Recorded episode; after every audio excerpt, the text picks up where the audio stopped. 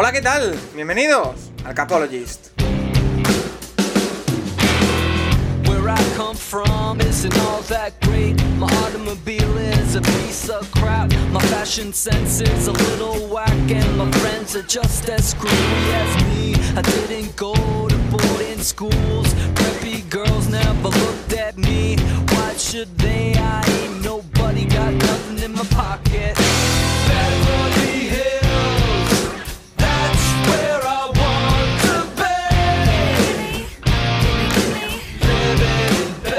Bienvenidos una semana más al Capologist, tu podcast sobre NFL más interactivo.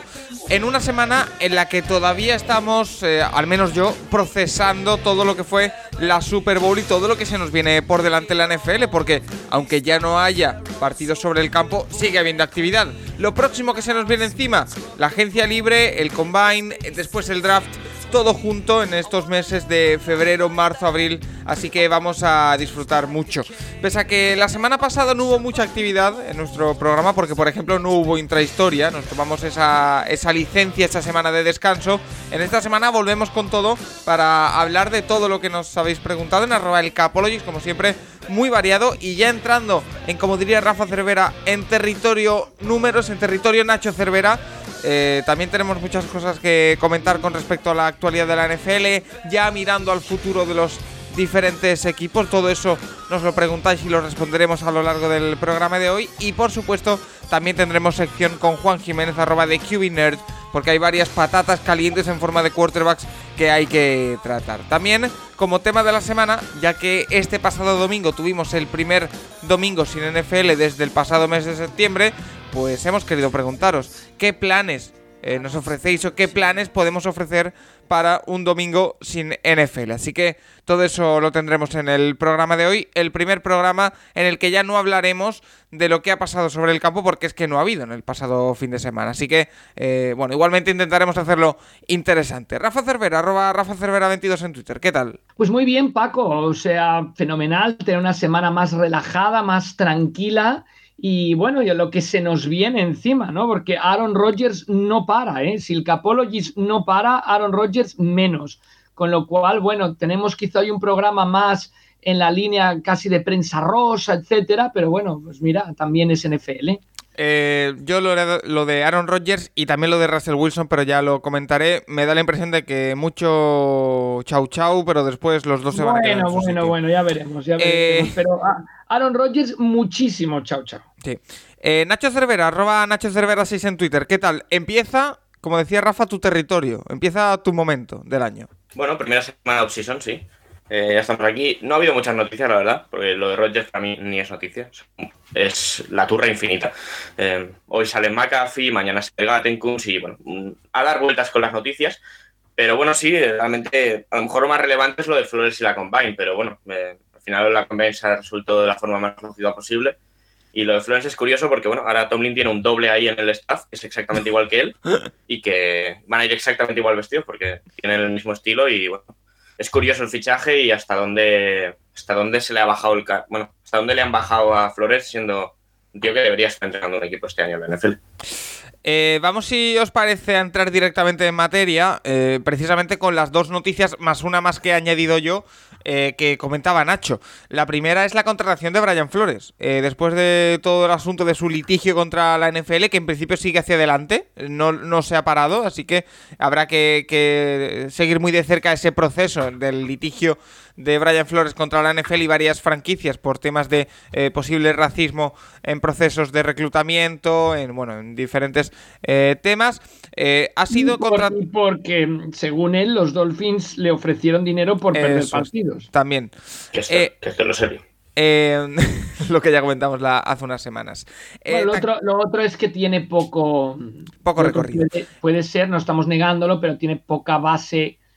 es poco, sólida, poco ¿no? demostrable, se podría decir. Correcto, correcto. Eh, lo que decíamos, después de todo este litigio y demás, ha sido contratado Brian Flores por los Pittsburgh Steelers como entrenador de linebackers y como asistente defensivo. Un puesto que, como dice Nacho, está un poquito por debajo del caché que se esperaba de un entrenador que tras hacerlo bien en Miami, al menos esos dicen los eh, resultados, pues aspiraba a ocupar uno de los banquillos eh, libres como, como head coach. Pero bueno, finalmente esta temporada va a ser entrenador de linebackers y asistente defensivo de los Steelers.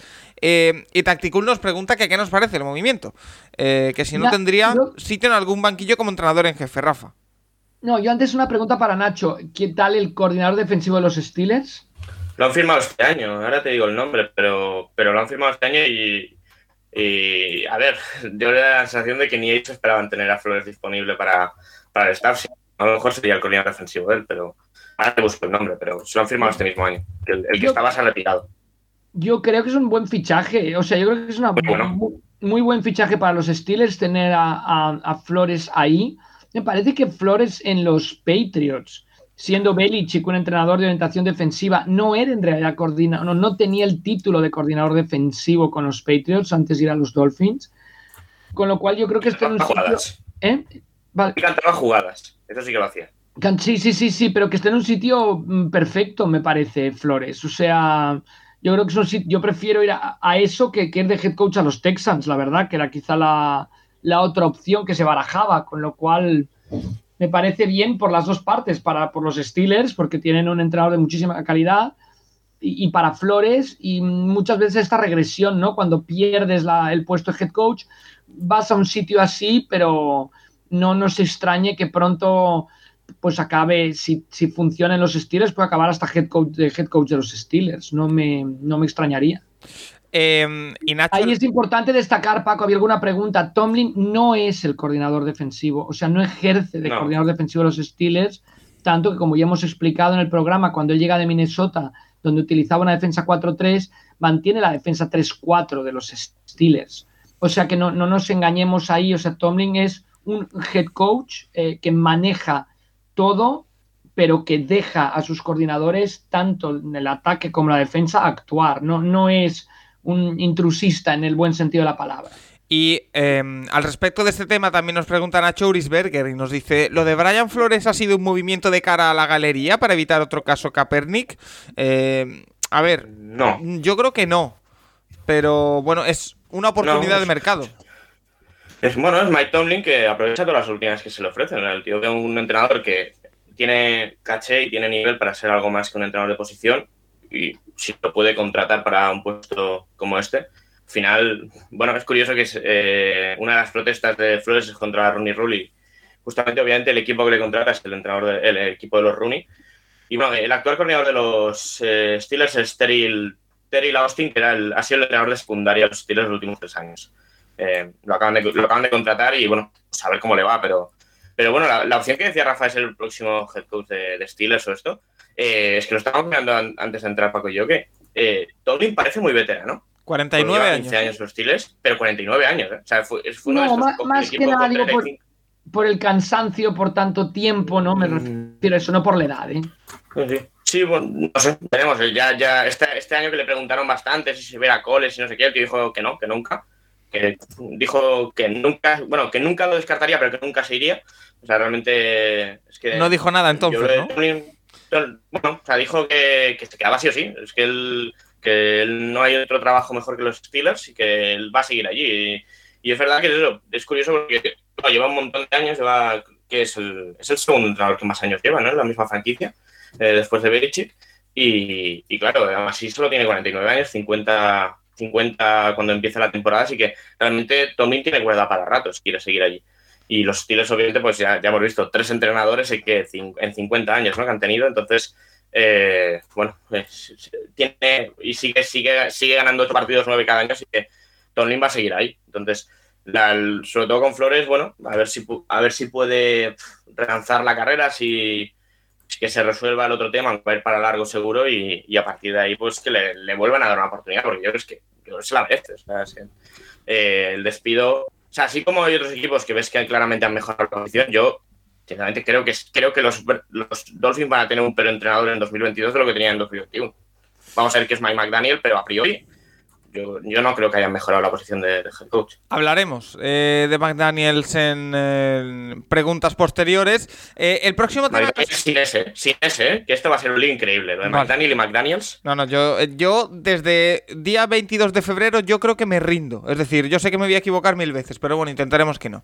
De todas Eh, maneras, yo, yo creo que lo de lo de mm, Flores, pues comparándolo, por ejemplo, con Belichick, que tiene la etapa aquella en, en, en Cleveland, en donde al final de una rueda de prensa reta a un periodista a salir fuera y partirse la cara, por ejemplo.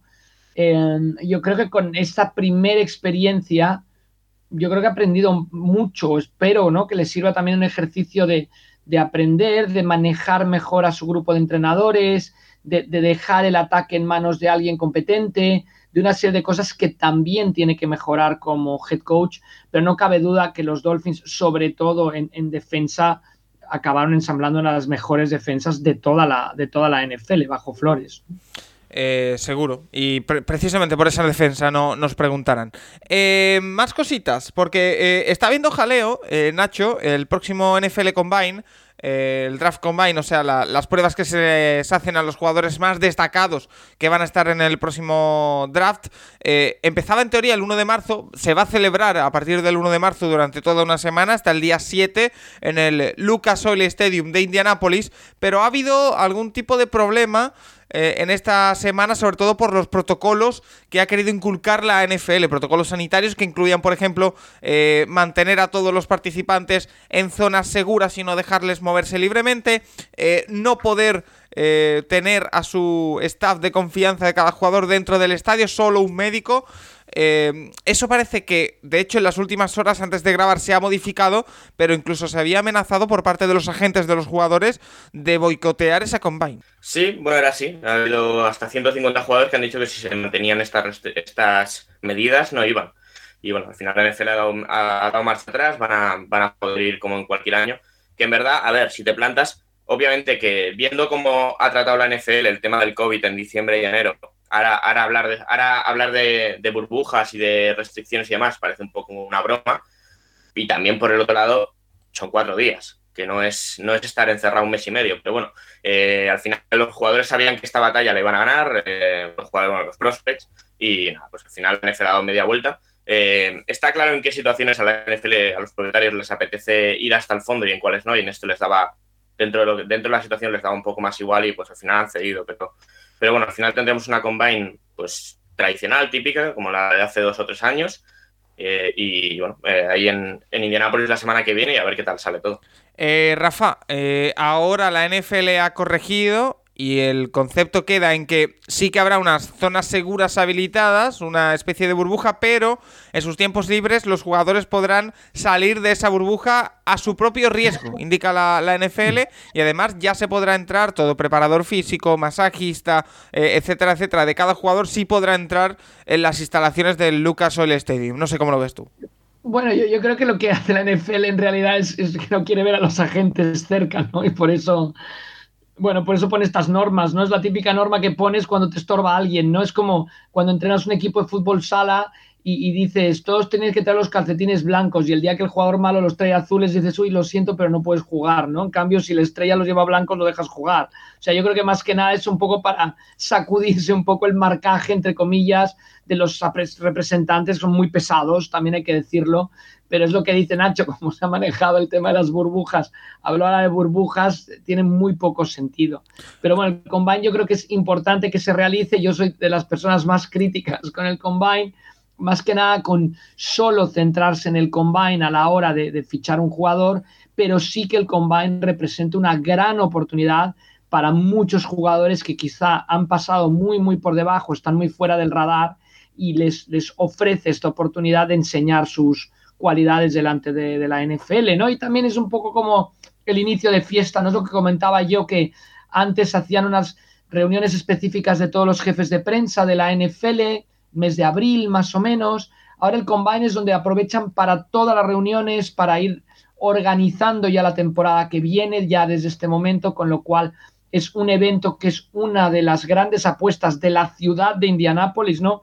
Una fue traer la NCAA, otra fue traer el Combine, eh, para, para entrar en el marco, ¿no? Traer la Super Bowl, para entrar en el marco deportivo de, de América y yo creo que el combine es demasiado valioso para que no se lleve a cabo o para que no se lleve a cabo por el tema de las burbujas. Nos preguntaba eh, Nacho Asturias Colts quién sería o quiénes serían los más perjudicados en el caso de no celebrarse. Quizá eh, eh, aquí, aunque ya estamos hablando de teorías porque parece que se ha arreglado el tema apenas hace 3-4 horas, ¿eh? pero em, quizá los jugadores, como dice Rafa, menos conocidos, ¿no? que puedan demostrar en la Combine sus capacidades físicas. Y ya que estamos, te pregunto, no sé si hay algo que quieras ver en especial en esta Combine, que se va a celebrar aquí a una semana y pico. Perdona, Paco, yo, yo, yo añadiría los jugadores que están también, no solo los poco conocidos, sino aquellos que están por debajo en estos momentos, en los mock drafts, etcétera. Em, quizá porque no se les ha visto suficiente de universidades sí, mientras, mientras, más arriba estés en las predicciones, más tienes que perder, básicamente. Correcto. Y mientras más abajo estés, más tienes que ganar. Nacho. Sí, seguramente. Pero, bueno, a ver, la Combine es, eh, es muy especial, pero pero sí, seguramente sea esto. También universidades muy pequeñas, seguramente. al final, eh, pues Travis Jones, que por ejemplo ha jugado en Yukon, que eran 10 malísimos y él por el campo, obviamente eh, demostrar que físicamente no, no, tienes nada que envidiarle a, a, los, a los grandes jugadores de interiores de, otras, de, otras, universidades, te puede acabar colocando en una primera ronda. Eh, habrá que ver el tema, habrá que ver qué hacen Hutchinson y Thibodeau, porque al final están posiblemente jugando pues un 1 del draft, un 1, un 2, un 1, 2, 3 del draft más o menos, a ver cuánto, cuánto participan cada uno. Y donde sí que me parece muy poco relevante es la posición de quarter. O sea, realmente eh, que lleguen allí y demuestren que pueden lanzar 60 yardas, pues eh, esto se ve también en los partidos, realmente. O sea, eh, te pones a mirar vídeo y ya también se vio la, la Senior Bowl la, un poco la capacidad que tenía cada uno. Y, y en la Combine, no, o sea, así como en otras posiciones muy importantes, la, en la posición de quarter realmente a mí no me, yo la combine es una cosa que no que es completamente irrelevante. Quiero ver si Malik Willis corre las 40 yardas, porque por ejemplo en su momento Lamar Jackson no las corrió porque obviamente no tenía nada que ganar ahí, demostrar si podía correr en 4, 3 o 4, 4 y creo que si Malik Willis las hace. Y si las hace, ¿en qué tiempo, en qué tiempo corre? Pues la Combine, como decimos, que se celebra del día 1 de marzo al día 7 de marzo en Indianápolis. Para todos aquellos que tengan mono y ganas de ver a los prospects eh, demostrando sus capacidades físicas, Ahí lo tienen. Em, otro tema que también traigo yo a la palestra es un tema del que llevamos hablando bastante tiempo, del que llegamos a hacer una intrahistoria, del que no hay grandísimas novedades, pero van saliendo pequeñas noticias al respecto. Caso de Sean Watson. Eh, nos pregunta, de hecho, Last Fumble si será posible ver a Deshaun Watson la temporada que viene en algún equipo y en qué punto está su situación legal y futuro deportivo. Eh, aquí, evidentemente, eh, tenemos que ir con mucho cuidado porque es un tema, por supuesto, muy delicado, pero eh, sí que han salido en, los últimos días noticias, por ejemplo, de que los Texans no han bajado sus peticiones por Deshaun Watson, que andaban entre 5 y 7 assets, que lo llaman en Estados Unidos, es decir, entre picks y jugadores, entre 5 y 7 y un par de primeras rondas mínimo. también se decía que había varios equipos que van a apostar fuerte por intentar fichar a Deshaun Watson, el de Washington, por ejemplo. Eh, no sé, Nacho, esta situación en la que parece o se intuye que en la próxima temporada tampoco va a jugar Deshaun Watson, pero mm, están a la espera de conocer su situación legal. Parece que el juicio va avanzando poco a poco y que se podrá celebrar más pronto que tarde. Eh, no sé qué se puede esperar del caso de Sean Watson. Pues eh, no lo sé. O sea, realmente están ahí los Texans bueno, los Texas están manteniendo el precio alto, pero yo no, es que yo no acabo de entender mucho la situación. Realmente, eh, si Watson, o sea, Watson es muy posible que no pueda volver a jugar a la NFL, entonces hasta que no se resuelva el tema del caso, es, es imposible traspasar por él. Eh, el que traspase por él este año tiene un contrato de 35 millones para el que se lo llevase. Eh, yo, yo, es que no tengo muy claro. O sea, aparte salen, las noticias siempre son que Watson está valorando sus opciones de futuro en la NFL, que qué equipos le podrían no sé, a ver, eh, para empezar, el, equipo te, te, tiene que querer eh, y, luego tienes que, el tema del juicio, da la sensación de que desde el lado de Watson eh, están muy tranquilos con que se resuelva favorablemente, pero al final no se deja, no dejas en un juicio y no está en sus manos. A, a, ver cómo avanza todo, pero obviamente se hablaba de marzo, creo, para resolverse, ya se, habla, ya se habla de que va más para largo. Una vez que pase el draft, una vez que llegue pretemporada, bueno, a ver qué equipos tienen espacio y, posición disponible para, traspasar por Watson. No, no lo tengo muy claro cómo va a ir el tema. Entonces, eh, mi pregunta es, eh, Nacho, tú desde tu experiencia y tu conocimiento, ¿va a jugar Deshaun Watson en la próxima temporada? En Houston no.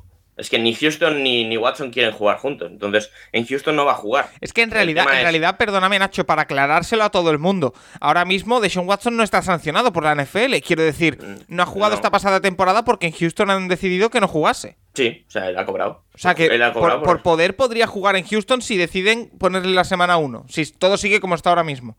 No está sancionado, no. Ni Watson ni, los Texans quieren jugar juntos. Entonces, eh, el tema es que se resuelva el juicio, se resuelva todo esto, que les haga favorable y entonces a ver, porque obviamente eh, Watson sin problemas legales, Watson es uno de los 10 mejores jugadores de la NFL, sin ninguna duda.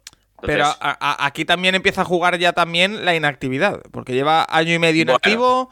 Eh, bueno, eso no lo tengo muy claro. Mm. yo creo que no, no creo que le costase mucho recuperar el nivel. Pero pero Watson ya ha demostrado en la NFL que, eh, o sea, no, que si se habla mucho de otros jugadores, eh, Watson está en, un nivel alto. O sea, Juan siempre habla de las dudas con Watson. A mí me parece que son los mejores, sin ninguna duda. El tema es que obviamente hay, hay una mochila detrás y unos temas legales que no, es que, no, es, que no se pueden tocar ahora mismo, hasta que no se resuelva eso. Efectivamente. Eh, vamos con más cositas. Eh, preguntas de los oyentes, como siempre, que nos han hecho en arroba elcapologist, donde como siempre os estamos muy agradecidos porque pese a que ya estamos en off-season, seguís eh, mandándonos muchísimas preguntas. Y la primera eh, nos la hace Javi Ugarte y va directa a la línea de flotación de Rafa Cervera porque es el que eh, más sabe sobre este asunto. Nos dice Javi, buenas amigos, ¿alguna novedad sobre la llegada de la película American Underdog a España y, sobre el esperado libro de Rafa Cervera? Gracias y enhorabuena por todo el trabajo realizado esta temporada. Eh, gracias Javi. Rafa, no sé hasta dónde se puede leer. pero el tema de. Yo le digo a Javi que gracias por, por la enhorabuena que nos da. Eh, no. sé hasta dónde se puede leer, como digo. No, en estos momentos el tema de la película, claro, es, poder em, contactar con la distribuidora de Estados Unidos, que no lo he conseguido, para ver si quiere utilizar alguna distribuidora. Sí que hay una distribuidora aquí en España que dice, oye, esta película, mm, si viene, yo la distribuiría, pero es un poco entrar en contacto con la distribuidora de Estados Unidos, que está siendo más complicado de lo que yo me esperaba, ¿no? Pero bueno, yo creo que esperanza todavía, todavía hay. Y lo del libro estoy con ello, Javi. Voy bastante retrasado porque he tenido un... Pensaba en vacaciones, aprovechar las vacaciones de Navidad, pero cayendo en fin de semana los días festivos tampoco ayudó mucho. Pero, pero estoy con ello, a ver si puedo tener noticias pronto sobre el tema. Pero bueno, está claro que, no, que antes del verano seguro que, que estará. ¿eh? Ahora después es ver si vamos vía editorial o vamos vía Amazon o cómo lo. Oye, eh, Rafa, y ya que estamos, pregunto, porque no tengo ni idea. Al final, la temática del libro, ¿cuál es? Porque hay un montón de temáticas que hemos hablado en los últimos. No, la temática del, libro, que no sé si ponerle, pero bueno, tengo que acabar de hablarlo con, con Juan Jiménez, ponerle True Dragons. ¿Oh? o Barcelona Dragons o cómo ponerle, no lo sé. Vale, pues mira. Pero bueno, estamos en ello, estamos en ello un poco de ver que, pero bueno, es un poco digamos que sería autobiográfico de, mi paso, por así decirlo, mis temporadas con los Barcelona Dragons, eh, ¿no? Iniciar con el, comienzo, inicia con el comienzo de en los Barcelona Dragons, con el día que conocí a Jack Bignell, y acabaría un poco como cuando la franquicia ya se va de Barcelona y, se va a Colonia, pero, pero bueno, y, y, un poco todo lo que pasa en medio, buscando hacer una manera muy positiva, eh, no, entrando en las cosas escabrosas, que obviamente también hubo, y buscando sobre todo que sea bastante amable de leer, bastante sencillo y que sea para, toda, para todo público y para toda, para toda España, o sea, aunque está centrado en Barcelona, pues que sea para cualquier lector de, fútbol americano de toda España y también, obviamente, de, de Hispanoamérica, por supuesto, ¿no? Pero, pero no, no, no quedarme en un, en un escrito demasiado local, ¿no? demasiado catalán, mm, porque la idea es que todos los que nos escuchan puedan tener acceso a ello. ¿no? Es un poco eso, es un poco autobiográfico. Ya veremos cómo, un poco cómo mm, definimos lo que, un poco el enfoque inicial eh, pero a partir de ahí ya, ya todo... es un poco, el, el, inicio es como una carta a mis hijos, Ajá. como no sé si habéis visto Campos de Sueños, Sí. Pues un poco eso, ¿no? Cuando Joe Kinsella le explicaba historias de béisbol a sus hijos, pues un poco en esa línea sería, ¿no? La, temática es explicarle historias a mis hijos de lo que fueron los verdaderos Dragons, ¿no? Ahora que hay otros Dragons, otras cosas muy legítimas, ¿eh? no me estoy metiendo con que sean legítimas o no, pero que no se quede en el olvido lo, lo que fueron eso, ¿no? Los, los, verdaderos Dragons, ¿no? Los que iniciaron como los verdaderos Jedi o estos, no, no sé, pues no, no, he visto nada de Star Wars, pero bueno. Oye, pues, pues la, no estaba, no estaba al tanto, pero me han entrado muchas ganas de que llegue ese libro. Eh, más cositas. Ahora que todos, ahora que todos sacan libros y, y que y el éxito, y desde aquí yo creo que mi, mi más sincera enhorabuena y también desde el Capologist, yo creo a, a, Rubén y a Marco. Por estoy el estoy Brady. leyéndome el libro de Tom Brady. Es muy fácil de leer, como tú dices que quieres que sea el tuyo. Es eh, muy ameno. De verdad, mis felicitaciones porque es muy bueno el libro. Es muy y es bueno. increíble, ¿no? Las inmensas colas que se hicieron en, en, en Madrid, en, delante del FNAC y aquí el próximo sábado en Barcelona a las 12 en Plaza Cataluña es la cita. Sábado día 26. Todo aquel que quiera reunirse para, bueno, eh, esa firma de libros de Rubén Ibeas y Marco Álvarez, eh, FNAC del Triángulo, de es el Triángulo, eh, que no es en inglés, el Triángulo, en, en, Plaza Cataluña. Eh, como decía, más temas, eh, porque ya se empieza a mover el mercado eh, y hay varios nombres llamativos dentro de lo que se está rumoreando, que como siempre os digo, los rumores, sobre todo si vienen de Rapoport o Adam Schefter o Tom Pelisero o así, nunca son casualidad, son normalmente filtraciones interesadas para una parte o para varias y por tanto hay que hacer caso y leerlo y saber interpretarlo. Dos de los nombres que han salido en este tipo de filtraciones en los últimos días son los de dos eh, running backs en teoría estrellas, pero que están sufriendo bastante con las lesiones en los últimos años o meses, que son Christian McCaffrey y Saquon Barkley. Eh, Serpico nos pregunta, eh, esta semana se ha empezado a rumorear que tanto Saquon Barkley como Christian McCaffrey podrían salir de Panthers y Giants si sale alguna oferta interesante por ellos. ¿Qué opináis al respecto? Lo primero que voy a hacer aquí es preguntarle a Nacho Cervera si es posible traspasar por ellos o si es posible que sus equipos actuales se deshagan de ellos. En cuanto a temas salariales y dejarían demasiado dinero muerto, ¿es posible, Nacho? A ver, con, eh, Barkley seguro. O sea, Barkley está en opción de quinto año. Le queda, le queda un año y siete millones garantizados. Y, y si lo traspasan no les deja dinero muerto. Y McCaffrey es que les cuesta más traspasarlo que tenerlo. Entonces yo es que McCaffrey veo imposible que lo puedan traspasar. Aparte, eh, no sé, yo creo que McCaffrey si, si sale, al, si hace una temporada completamente sana y hace números, siendo, a ver, siendo un running back tengo muchas dudas, pero a lo mejor en un año podría sacar algo más. Pero es que yo lo de Barkley, eh, a ver, el Barkley sobre todo el problema es que Jettelman les ha dejado una situación terrible a los o sea, están en negativo, eh, siendo el 4 del draft, están en negativo eh, de cara a esta próxima temporada, tienen que abrir espacio como sea. Y claro, dicen, bueno, Barkley, pues abrimos 7 millones ya. La pregunta es, ¿quién quiere a Barkley por 7 millones? O sea, yo, yo no traspasaría por Barkley. ¿No? Nada, ¿eh? Absolutamente nada. Mm. No. ¿Qué, ¿Para qué quieres a Barkley? Es que eh, es un running back que en los últimos Mm. tres años no ha producido prácticamente nada. No estoy O sea, yo de acuerdo en eso, ¿eh? Yo do- por dos siete, partidos yo, en- yo por 7 millones, mm, yo me la jugaba, ¿eh? Si tienes, si espacio, Lo que está claro, lo que está claro es que cada vez queda más demostrado nada contra los running backs, pero que lo que ha explicado Nacho, o sea que, que lo malo de los running backs es, las renovaciones de, largo, de un periodo de larga duración, porque no duran simplemente, ¿no? Entonces, yo creo eso, ¿no? El, el que traspase por Barkley, que le firme un contrato de un par de añitos, ¿no? Nacho, no más. O ni, eso.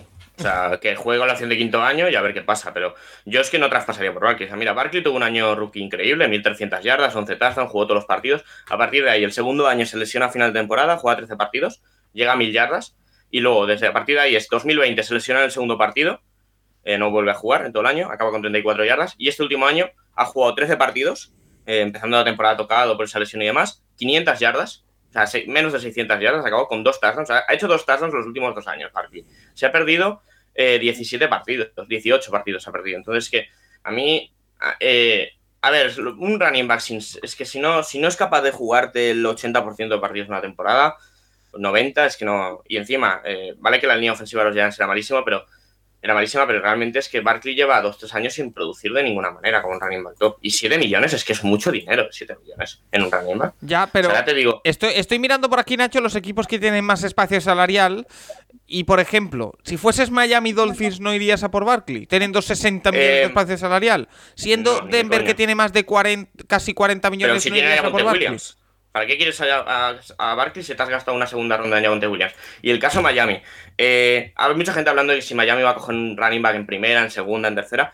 Eh, Mike McDaniel viene de los 49ers. Shanahan no se deja una ronda en el draft en un running back nunca. O sea, este se dejó una tercera en, en Trey Sermon y, al final le ha salido mejor la sexta en, en Mitchell que la tercera en Sermon. ¿Y para qué vas a gastarte una tercera ronda en un running back o una segunda cuando el que te produce es el esquema? O sea, Miami no va a gastarse una ronda alta en un running back. O sea, yo no lo haría si fuese Miami. Y, eh, y es que te pones a mirar y, a ver, de los running backs, ¿quién tiene más cap hit que, que Barkley para este año, ¿vale? Elliot con 18, ya estamos hablando de que a los Cowboys ya les pesa ese contrato. Henry con 15, Camara con 14. O sea, es que Barkley está el noveno en, en- en dinero este año. O sea, cobra más que Eckler. Es que no. Cobra, eh, cuenta más que Nick Chubb. O sea, yo, de verdad, yo, yo no veo forma de que vayan a sacar mucho por Barkley. A lo mejor sacas una sexta, una quinta, pero yo no lo haría. O sea, yo si fuese otro equipo, yo no traspasaba por Barkley. Vale, y lo de McCaffrey sí que lo desechamos porque salarialmente no, no es posible, ¿no? Bueno, yo es que no lo veo. O sea, yo creo que creo que se lo van a quedar un año más mínimo. Y, y- y a ver si, por lo que sea, aguanta sano todo el año. Y a partir del año que viene, pues mira, ya te cuesta menos cortarlo, ya incluso un traspaso. Bueno, no sé, a ver, es complicado traspasar. O sea, no hay. No, ¿cuál, cuál es el último traspaso de un running back que ha habido? Bueno, running back bueno, ¿eh? No un running back del montón. Eh, Es que no. ¿Traspaso? No. Pues Sí. ah, Porque Mm. con, con jugadores que le hayan cortado y le haya cogido otro equipo, sí, pero Claro. Pero traspaso. no me suena. ¿Traspaso de un buen running back? ¿Cuándo ha habido uno? No me suena, la verdad. A lo mejor me pillas, ¿eh? Pero no Sí, me- yo, no. yo creo que le- yo estoy de acuerdo con Nacho. O sea, yo creo que es un tema el de los running backs que hay que ir con mucho cuidado. O sea, Carolina ahora está, eh, bueno, metió la pata hasta el fondo, ¿no? Con el tema McCaffrey. Y, y bueno, es, es- es curioso, pero esa primera lesión, vamos a ver cómo vuelve Derek Henry, por ejemplo, ¿no? También, es otro tema. Pero, pero es un castigo demasiado severo el que recibe la posición y obviamente eso pues eh, merma las opciones de ser recontra ultramillonario, ¿no? De los que juegan esa posición. eh. Y, más últimamente, yo creo que antes tenías mayor duración en, en los grandes running backs del NFL, ahora tienen tres temporadas quizá como mucho top y después ya es que físicamente no, no pueden. Eh, mira, precisamente por eso eh, nos pregunta William Asael que, qué preferimos, un running back top super estrella o un grupo de dos buenos running backs en el, en el equipo. A corto plazo, yo prefiero un, un top, porque te puede ganar mm, partidos y te- incluso te puede llevar muy lejos, como por ejemplo Derrick Henry o lo que sea. Sí, pero, pero la- la- las estadísticas nos demuestran, ¿no? Cuando tienes esa combinación doble de no tan tops, acabas obteniendo mejores resultados, ¿eh? Creo. Nacho. Eh, muchas dudas. O sea, sí que obviamente el, el running back top eh, te da un nivel que los otros dos no te pueden dar a lo mejor, pero obviamente estás mucho más expuesto a una lesión. Al final, eh, Cleveland este año ha podido perder a Chap o a Han durante un momento de la temporada y ha podido sobrevivir. Eh, había otros equipos que no lo tengo tan claro. O sea, eh, también importa mucho la línea. O sea, hemos visto eso en Titans. Pierden a Henry y, bueno, te sale un Foreman que más o menos te, te lo apaña, pero no acaba de ser lo mismo pero, pero es que importa mucho la línea en el caso de los running backs. O sea, eh, si tienes una buena línea, me da igual quién tengas detrás. Vale. Eh, Sergi Blade, pregunta para Nacho, que es el que más sabrá del tema. Y esto incluye muchos temas, ¿eh? porque Nacho sabe muchísimo de muchos. ¿Cómo está el tema Russell Wilson? ¿Crees que querría venir a Washington o busca un proyecto más contender? ¿Se podría considerar a Washington un equipo contender en el caso de fichar a Wilson? Gracias. Eh, yo ya dejo patente mi opinión, eh, que lo he dicho antes, yo creo que Wilson se va a quedar en Seattle al final. Pero bueno, eh, Nacho, ¿cómo está el tema? Bueno, parece bastante enfriado. O sea, yo es que, eh, no sé, hay mucha gente en Twitter hablando de, del tema de que si, si tiene que irse sí o sí, que, si, que por qué no pide el traspaso. A ver, eh, el año pasado fue un calentón bastante importante después de la Super Bowl, después de ver a a Brady acabar el partido sin, sin un golpe. Y realmente aquello se recondujo. O sea, realmente Carroll en esto pues es prácticamente lo que mejor se le da, el tema de, de gestionar vestuarios. y, y lo supieron llevar más o menos bastante bien. Que la temporada haya ido mal no tiene nada que ver con la relación Wilson-Carroll. Ha habido otros factores, entre ellos la lesión de Wilson, pero en ningún caso ha habido un problema realmente en la temporada que sea la relación. Y, y bueno, Wilson ha salido esta offseason a hablar en algún momento de, de que, bueno, de que quiere ganar alguna Super Bowl más en de que su planteamiento no es salir. Se ha hablado del tema este de valorar sus opciones, pero no entiendo exactamente qué significa eso cuando tienes contrato.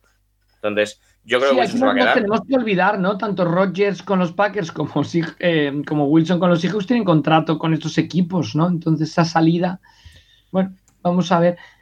Yo creo que Wilson no va a salir. Yo no, no sé, o sea, le quedan dos años de contrato.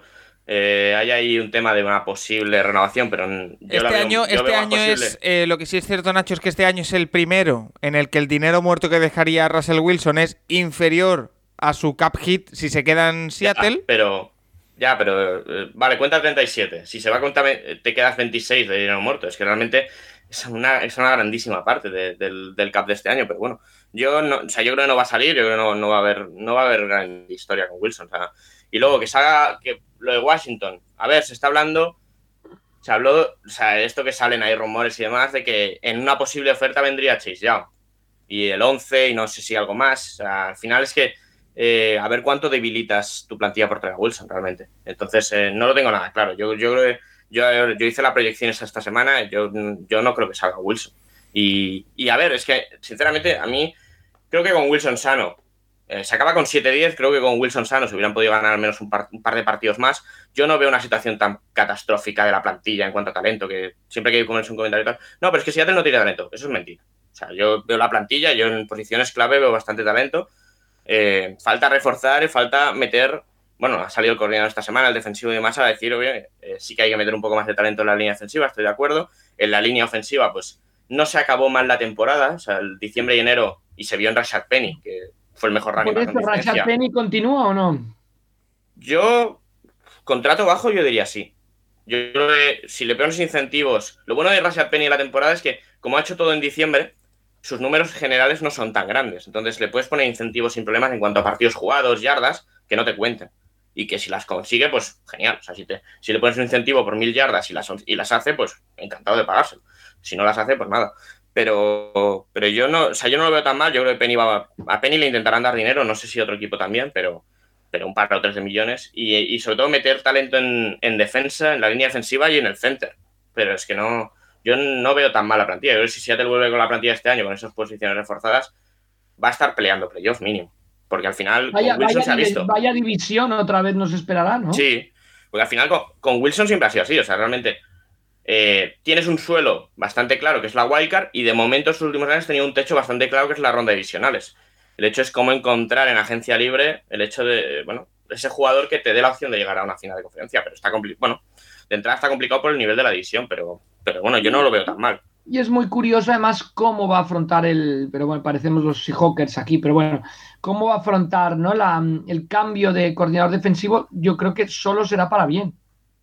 Bueno, han, han puesto al que estaba de coordinador de la línea de defensa, lo han ascendido, pero luego a mí los, lo, lo, que me interesa son los dos fichajes que han hecho. Se han traído a Sondesai de, de los Bears, el coordinador defensivo de los Bears está, en, está de ayudante, que es increíble que este tío no sea coordinador de la liga, un poco como lo de Flores.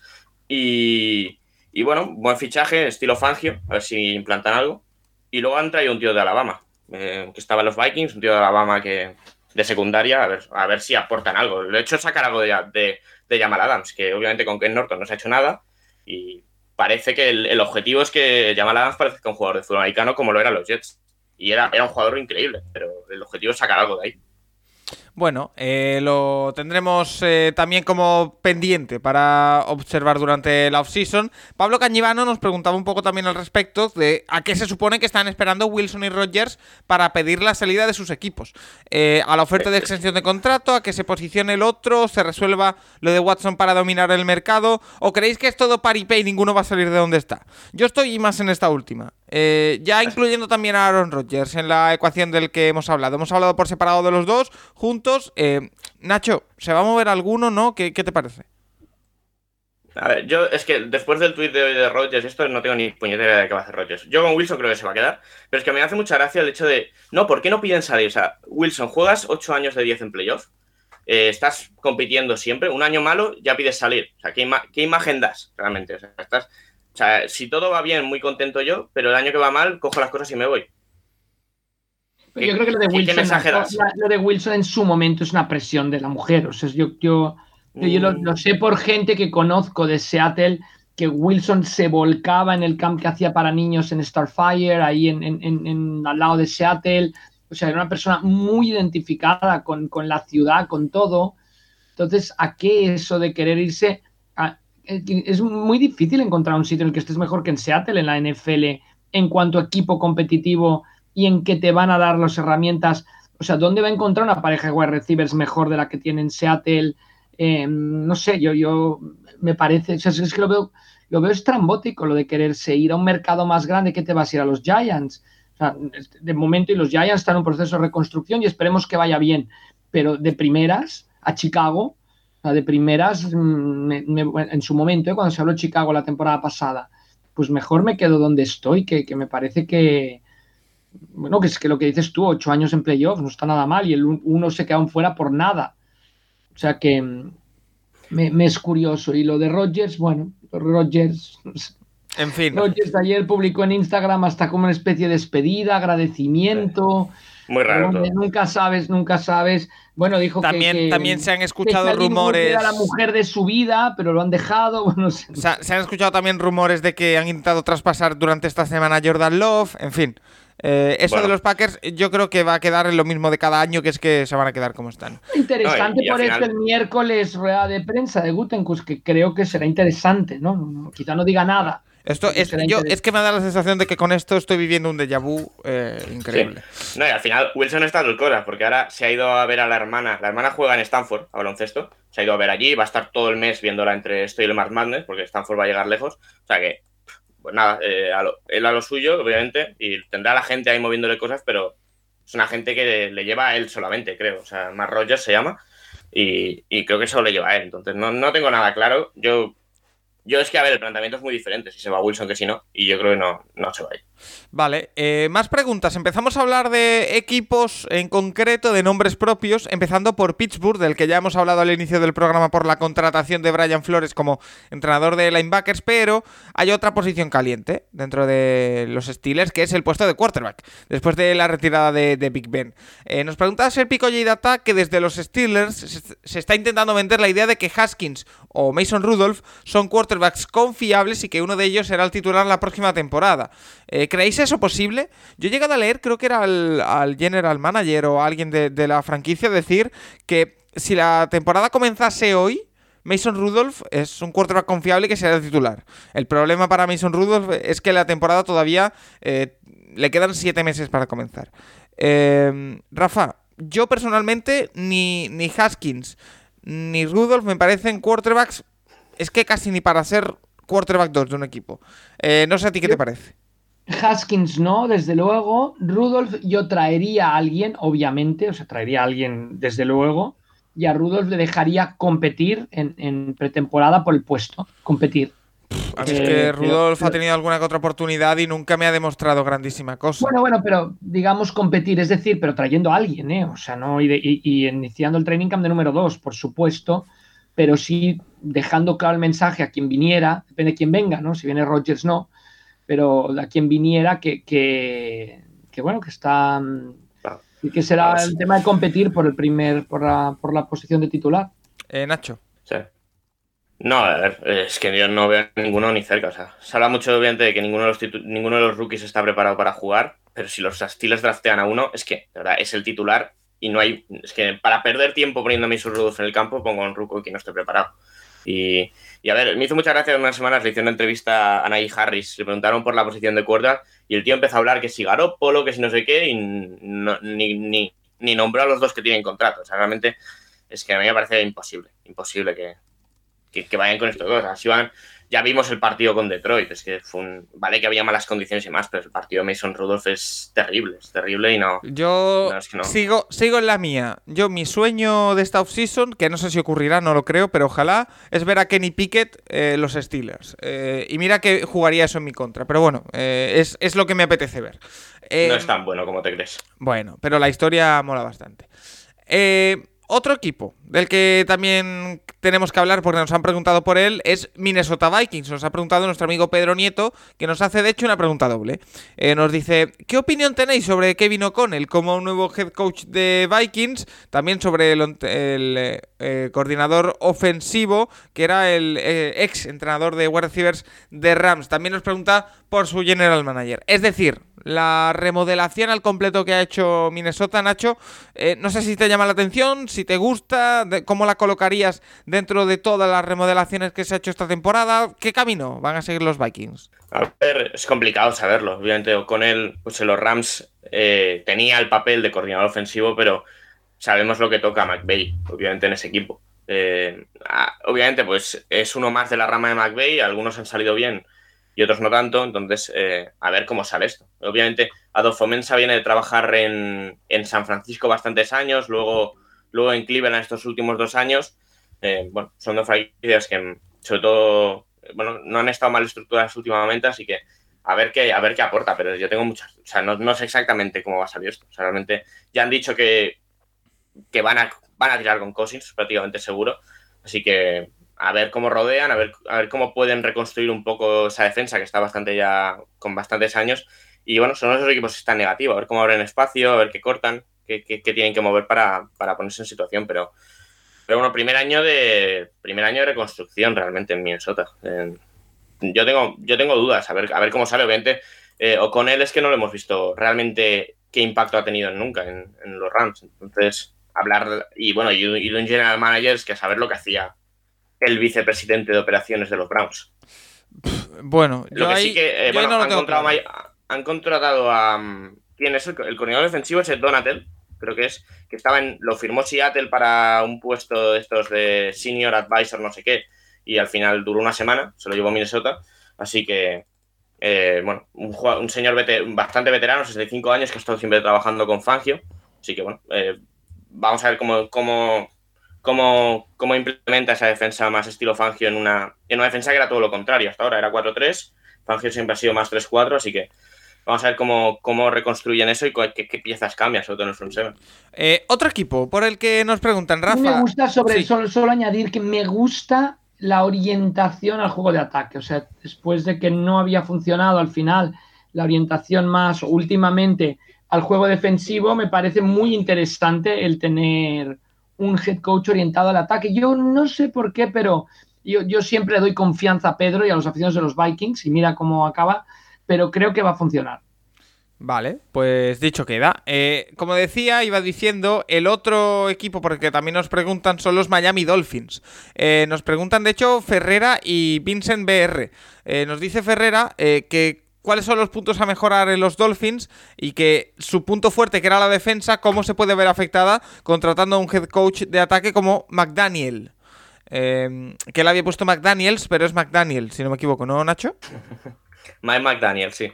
Vale. Y eh, Vincent BR nos dice eh, que si con la incógnita de la posible sanción a Dolphins por el tampering y el tanking de Ross, este famoso eh, tema como ya hemos comentado con, con Brian Flores, si seríamos partidarios de utilizar en traspasos los dos picks de primera ronda de 2023 en esta offseason. Eh, Nacho, ¿estos Dolphins en qué pueden mejorar? Pues darle una línea ofensiva a Tua, ¿no? Ya estaría bien, que, es, un, es, un, espectáculo ver a Tua jugar sin línea. Eh, a, mí no, a mí es que no me parece tan mal cuarto. Realmente creo que, obviamente, le, impacta mucho el nivel de Burrow y Herbert a la hora de la comparación, pero los dos años de Tua no me parecen tan malos. Eh, el tema es que eso hay que protegerle. Eh, y sobre todo con jugadores fiables. Han, ido mucho por rookies, mucho por jugador joven y no les han acabado de salir bien la combinación. Ha hecho muchos cambios, que si, que si el left tackle lo pasa a Holgar, que si luego lo vuelvo a pasar al tackle, que si lo cambio de lado. No sé, falta un poco de estabilidad ahí, un poco lo que siempre se le ha criticado a Flores con el tema ofensivo, pero, pero bueno, si mejoran la línea y, a ver en defensa, porque claro, si pierdes a Flores, a ver, a, ver cuánto pierdes en el lado defensivo, porque siempre se hace esta, esta comparación de, bueno, traigo un entrenador ofensivo, la, línea, la defensa ya es buena, ya, pero la defensa va a perder algo seguro. Así que a ver, a ver, eh, a ver cuánto pierden en ese sentido y, cuánto pueden mejorar en la línea ofensiva. Yo tengo, bueno, quiero verlo. Eh, obviamente la, división va a estar complicada porque los Bills no creo que empeoren mucho y los Patriots no, bueno, a ver cómo se mueven, pero no tienen mala pinta tampoco. Eh, Rafa. Sí, a mí McDaniel me gustó mucho, ¿eh? La presentación, toda la manera como pero sí estoy de acuerdo con Nacho. O sea, lo que tienen que mejorar sobre todo es línea de ataque. Sobre el tema del tampering, tanking, etcétera, yo no ni lo pensaría a la hora de trabajar. O sea, eso va a entrar a juicio, va a tardar, se tiene que demostrar. O sea que no, yo no me vería no, me vería influido en nada por él a la hora de ir al draft, si fuera los Dolphins menos Ross, ¿no? O sea que, yo creo que no, yo creo que he contestado la pregunta que no va a influir y que sobre todo lo que dice Nacho es que han, han ido en el draft a por líneas de ataque, se han equivocado o quizá les falta madurar, pero, pero tienen que mejorar esa, esa línea de ataque y estamos hablando de equipo que puede ser muy, muy competitivo esta temporada, ya lo ha sido en las dos últimas, pero que podemos hablar de un equipo de playoff si hace un poquito bien las cosas, em, sobre todo eso, lo que comenta Nacho, ¿no? Me, mm, mejorando la, línea de ataque. De coordinador defensivo se queda el que ya estaba, ¿eh? O sea, Josh Boyer, que ya estaba con, con Flores, se queda con McDaniel. Pues eh, los Dolphins, otro equipo a tener muy en la lupa, porque eh, cambian y a ver si cambian a mejor o si se ven un poquito abajo. Eh, otro equipo que también ha cambiado varias cosas son los Giants y por ellos nos pregunta Carlos Ayuso, que nos dice, ¿qué opináis de los cambios en los entrenadores y general manager en New York Giants? ¿Podrá empezar a ser una franquicia serie de una vez por todas? Eh, Nacho, por lo pronto, con la llegada de Double y todo el equipo eh, general manager y demás, parece que coherencia hay a la hora de combinar head coach y general manager. Lo que no sé es para qué les va a dar. Bueno, eh, la reconstrucción a mí me parece bastante profunda. Eh, obviamente creo que va a ser un, año, un primer año complicado, un primer año sentar bases y sobre todo de comprobar que es Daniel Jones. Eh, yo, a mí es un jugador que no, no, es que me guste mucho. Tienen que darle una opción de quinto año que yo creo que no se la van a dar en abril. Y, a partir de ahí a ver, a ver si encuentran estabilidad, si, si, a ver, el tema es eso, sobre todo tienen una plantilla bastante floja y están en negativo. Van a tener que abrir bastante espacio, es un año de, quitar, de quitar espacio, de abrirse, de quitarse todo, todo lo malo que había hecho Jettelman y, limpiar la franquicia para que a partir del año que viene ya sí que puedan tener, eh, ya, puedan tener la plantilla que de verdad quieran Double y Sean. Eh, a ver, vienen de un sitio bastante estable. Al final los Bills todos estos últimos años han, sido uno de los equipos más estables de la liga, unos equipos que mejor lo han hecho en el draft. Y, a ver si pueden, si pueden eh, llevarlo de la misma manera a Nueva York. Rafa, eh, los Giants, como decimos, han hecho un movimiento bastante profundo, han hecho un cambio. Eh, a mí lo de Daniel Jones, yo estoy con Nacho, a mí no me termina de, convencer, pero bueno, no sé cómo. es otro al que le daría, yo estoy dando muchas segundas y terceras y cuartas oportunidades en el programa. Yo es otro de lo que vamos a ver con el cambio de, gerencia, vamos a ver con el cambio de head coach. Obviamente sería la última oportunidad, pero yo todavía intentaría sacar algo de él. Vale. Y, bueno, y han fichado de coordinador defensivo a Martin Dale, el que estaba en, en los Ravens, así que bueno, parece un buen fichaje. No, no, están haciendo muy, buen, muy, muy buena estructura, ¿no? Sí. Lo único es que, bueno, es completamente diferente a lo que tenían en la el coordinador ofensivo, así que van a tener que cambiar bastantes piezas. Otro equipo por el que también nos preguntan es Indianapolis Colts, que hay que recordar que se quedaron fuera de playoff a última hora con esa derrota sorpresiva ante los Jacksonville Jaguars. Y Alberto Carmona nos pregunta que qué solución vemos para el tema de Indianapolis. Seguir con Wentz, el draft ofrece poco y no hay una primera ronda para tradear por nadie. Eh, yo de hecho he llegado a leer esta semana que incluso habían llamado a Andrew Luck. No le doy mucha eh, vericidad al rumor, pero bueno, eh, está corriendo también por ahí. Eh, lo, dijimos creo que hace unas semanas, Nacho. lo de Carson Wentz, según el tipo de contrato que tiene, según el dinero muerto que dejaría, apunta más bien a que va a ser cortado, pero creo que los Colts están buscando una alternativa. Yo, yo no lo entiendo, Paco. O sea, me parece una sobrereacción increíble lo de los Colts. O sea, la temporada de Wentz. Pero está sonando, ¿eh? Está sonando muy fuerte. Ya, pues, a mí, o sea, la temporada de Wentz tiene valles muy profundos, hay partidos muy malos, pero la temporada en general no es nada mala. O sea, si te pones a mirar, la temporada que acaba con. que, bueno, que debería haber sido MVP, acaba con 33 touchdowns y 7 intercepciones. Este año acaba con 27 touchdowns y 7 intercepciones. Y, con más yardas que aquel año. Realmente, eh, a mí el año de Wentz no me parece tan malo. Sí que obviamente hay tres o cuatro partidos que es para matarlo, porque juega muy mal, entre ellos el último, que obviamente hay que hablar de que tiene COVID las dos, a falta de tres semanas y las dos últimas semanas son horrorosas, las de Wentz, ahí algo, a lo mejor algo tiene algo que ver, pero eh, no sé, me parece una sobreselección increíble. Es que te pones a mirar algunos partidos de la temporada y eh, es que, no sé, desde, desde la semana 2 hasta la semana 12 te lanza dos intercepciones solamente. Y juega bien en la mayoría de partidos. Que sí, que luego el partido en England no le sale muy bien, ganan. El partido de, de Las Vegas es malo, el partido de Jacksonville es muy malo, pero no sé, yo es que no, veo forma de que tengan un mejor cuarto que, que Wentz el año que viene. Claro, es que, Rafa, el tema es ese. Eh, Wentz es, es, cortable, el, el, contrato es cortable, eh, quizá ha tenido esos valles de rendimiento que eh, hacen que puedan tener ciertas dudas dentro de los Colts, pero ¿cuál es la alternativa? Es que eh, no creo que haya nadie mejor.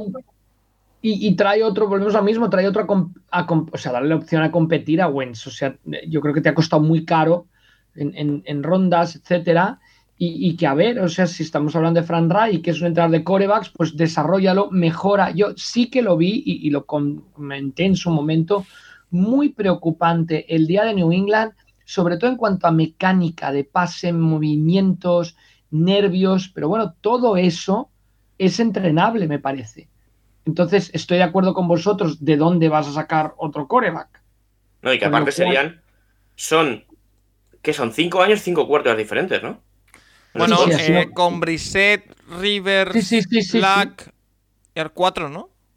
Son 4 más son... 1 si quitas a este año a, a Wentz. A mí me salen son, Wentz, Brissett, son cuatro, Rivers. Sí, Brissett, hay dos años de Brissett, sí. Hay Brissett, Black, Brissett, Rivers, Wentz. Vas a irte al quinto ya. Claro, es volver a empezar otra yo vez. Yo creo que el, el, problema ahí es que pasaron de, de que Philip Rivers les dio algo muy bueno hicieron una muy buena temporada con Philip Rivers tocando un techo, obviamente, y, y, quizá la manera de adaptar el juego de Rivers, yo creo que les ha faltado eso con Carson Wentz, pero yo repito, yo creo que es una cosa que debería ser entrenable, y estoy de acuerdo con Nacho que es una sobrereacción. Lo has traído, sabías quién eres, lo has tenido en Filadelfia. Pues ahora Frank Wright tiene que trabajar con él, intentar sacar la mejor versión de Wentz para, para los Colts y corregir aquellas cosas que me parece que son corregibles. No estamos hablando es que... de un jugador que llamó la atención y mucho ¿no? en sus comienzos en la NFL. Es que, o sea, las intercepciones y los trazos no son todo, pero hablamos de que la temporada de Wentz es decepcionante, no sé qué, por lanzar 27 touchdowns y 7 intercepciones, cuando el año pasado eh, eh, Rivers lanza 24 touchdowns y 11 intercepciones de la temporada tampoco, o sea, no sí, es sí, una lo que pesa es el resultado también, ¿no, Nacho? El hecho de decir, estaba en los Sí. playoffs y al final me he quedado fuera, entonces busco un cabeza de turco. Pero yo creo que más es más eso que, que un tema objetivo. Bueno, objetivo, quiero decir que sí, que tiene unos errores objetivos, pero que tienes que trabajarlo, en, en- en corregirlos. Eh, bueno, eh, otro. Estamos de acuerdo, Nacho y yo, por primera vez. No, no, no. Oye, eh, más equipos, porque eh, de- ahora que ha pasado ya la Super Bowl, que estamos en modo off-season, nos han preguntado por muchos equipos en concreto. Julio Almunia y Nico VK13 nos preguntan por los Chiefs. En concreto, Julio Almunia por a qué estrellas defensivas mantendríamos y a cuáles van a mantener realmente. Y Nico VK por si le haría falta a los Chiefs un receptor 2 un poquito más físico. Eh, yo creo que la principal necesidad en esta offseason, Nacho, de, de los Chiefs anda por ahí. En, un, en darle profundidad y darle algo distinto, creo que lo hemos hablado, al cuerpo de receptores. Sí, bueno, lo hablamos cuando la eliminación, que sobre todo les faltaba otro tipo de perfil de jugador que no fuese tan, tan parecido a Tyreek Hill. Y bueno, eh, creo que tanto en agencia libre como el draft pueden encontrar algo similar. A mí creo que si Drake London, el jugador del receptor de USC, llega ahí a final de primera ronda es una opción bastante interesante para ellos. Van a ver cómo está de la espalda, pero sí, sí, no me extrañaría nada que fuera su primera elección. Y luego, pues agentes libres, a ver, hay que ver qué pasa con Frank Clark, porque Frank Clark tiene un cap hit enorme y a lo mejor lo cortan. No, no está muy claro eso, pero, pero sobre todo a, ver, qué, a ver qué agentes libres tienen. Eh, sé, sé que está Tyran Matthew, que claro, es la gran duda, tiene ya 30 años, a ver, cómo, a ver, a ver qué dinero saca en chips o en otro lado, pero si lo pierdes es una opción, es una pérdida bastante importante porque realmente la secundaria, más allá de, de Tyran Matthew y un poco el Snit, el resto son bastante justitos todos. Eh, también es agente libre Daniel Sorensen, que me encantaría verlo en los Browns para ver qué dice Paco. Eh, yo, Sorensen. jugadores que lo que se dedican es a dar golpes con el casco, no los quiero. Vale. Eh, bueno, seguimos. Eh, Jarran Reed y Melvin Ingram también son agentes libres. Reed se despidió de los Chiefs, pero no sé dónde va a sacar otro contrato como el de este año, la verdad. Ha sido una temporada bastante mediocre. Y el resto es que tampoco tienen mucha más cosa en defensa, ¿eh? Algún defensive tackle, de rotación y demás, pero, pero lo, lo, importante lo tienen. Al final, lo, los linebackers los han drafteado los últimos dos años. Eh, les faltan cornerbacks, obviamente. O sea, el tema principal es si pierden a Matthew o no, para mí. Si pierden Eh, a Matthew, la secundaria se queda bastante, bastante coja. Rafa, no, no me cansaré de decirlo y tú también lo dices. ¿Qué haríamos en esta época del año sin Nacho Cervera, eh? Sí, sí, sin lugar a dudas. Por cierto, ayer estuve con un aficionado de los Chiefs de Kansas City Sí. y ahí no ven problemas ni nos están exultantes, ¿eh? ¿Sí?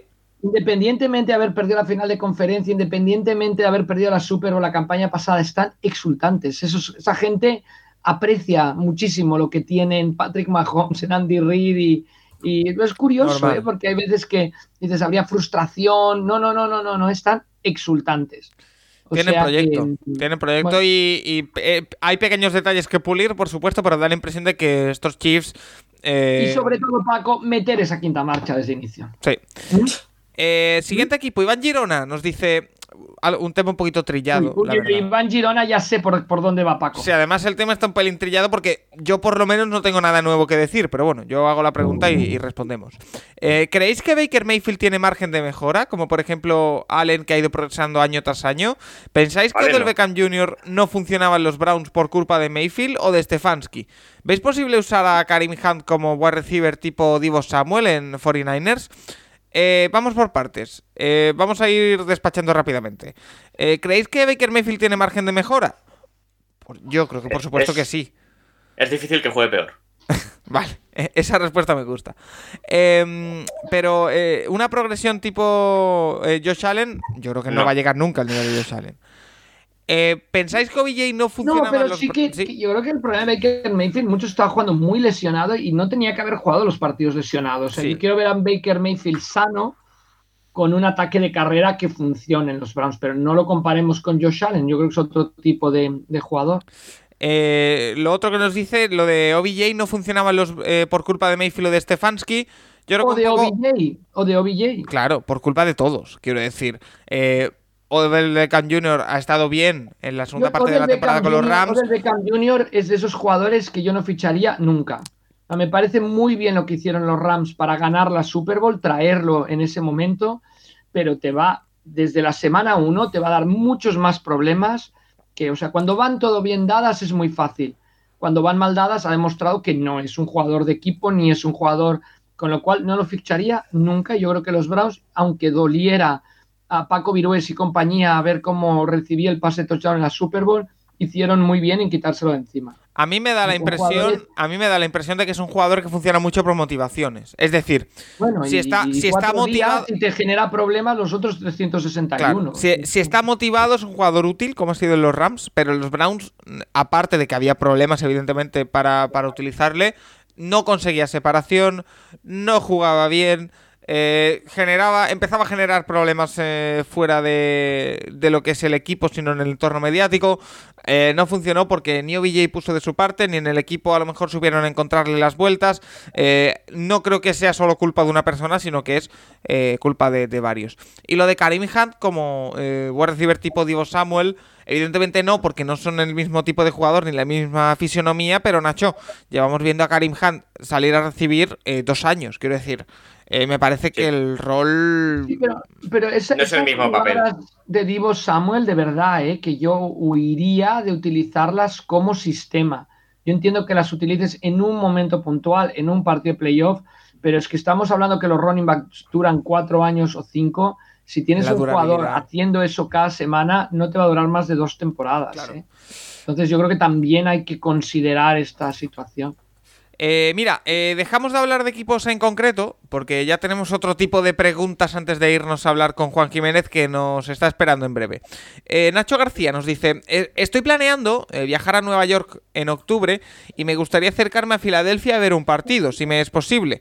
Eh, ¿Alguna otra sugerencia relacionada con la NFL para el viaje? Un saludo. Eh, Rafa, aquí lo dejo en tus manos. No sé si esa zona de Nueva York, Filadelfia, tú siempre has dicho que es más fácil ver un partido, por ejemplo, en Jacksonville, pero eh, en Filadelfia no sé si es muy fácil, si está complicado. Bueno, no, yo creo que hay que aprovechar la cercanía. O sea, Filadelfia, mucha gente vive en Nueva Jersey, trabaja en Filadelfia, vive en Nueva Jersey, trabaja en Nueva York. O sea que yo creo que aprovechar esa, esa cercanía es, eh, bueno, es, interesante e importante. Estás bastante cerca, no sé, em, coge el coche y vete a, en otoño Massachusetts, Nueva Inglaterra es precioso, que caen todas las hojas y esto, y vete a ver un partido de los Patriots también. O sea, en el fondo estás en un sitio que tienes mucha NFL cerca, pues depende cuánto lo quieras aprovechar, pero yo coger el coche, irme por la costa y, pasar por eh, los diferentes estados de Nueva Inglaterra y acabar en uh, Foxborough viendo un partido de los Patriots, tampoco lo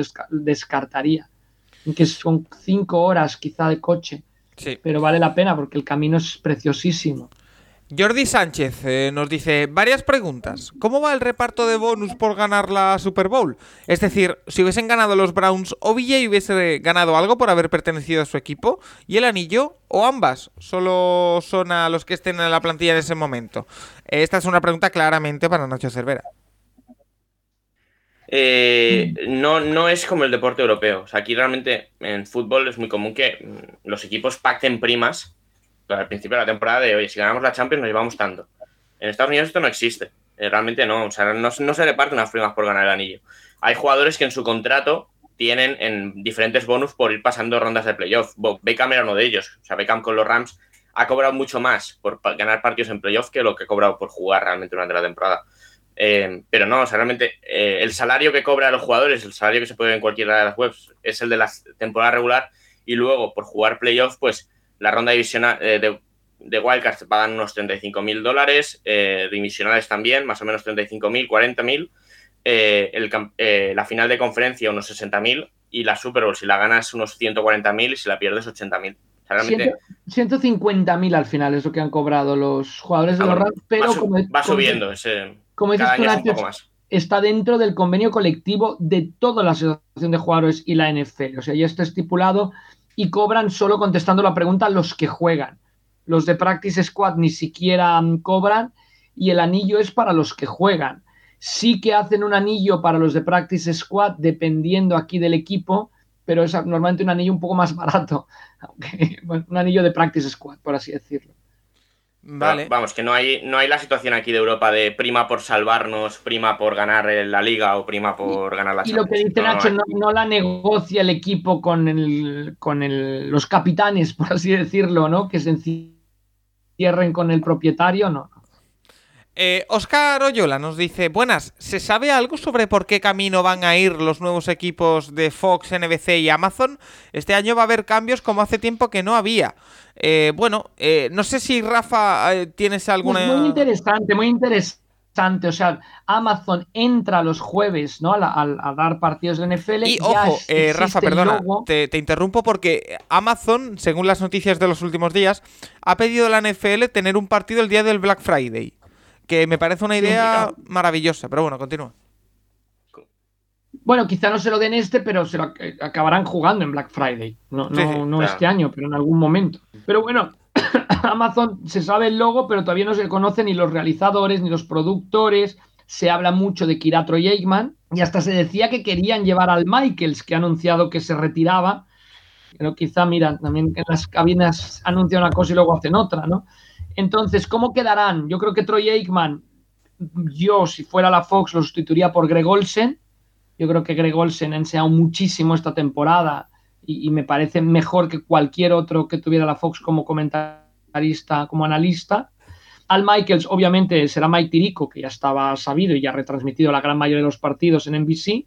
Em, Michelle Tafoya se va a la política, la la mm, señora que, hacía los reportes desde la banda en NBC, que dio un giro, normalmente se buscaba una cara bonita más que una periodista, aquí ha sido al revés y obviamente ha aportado mucho más una periodista que las caras bonitas que había habido antes, que no eran ni periodistas, ¿no?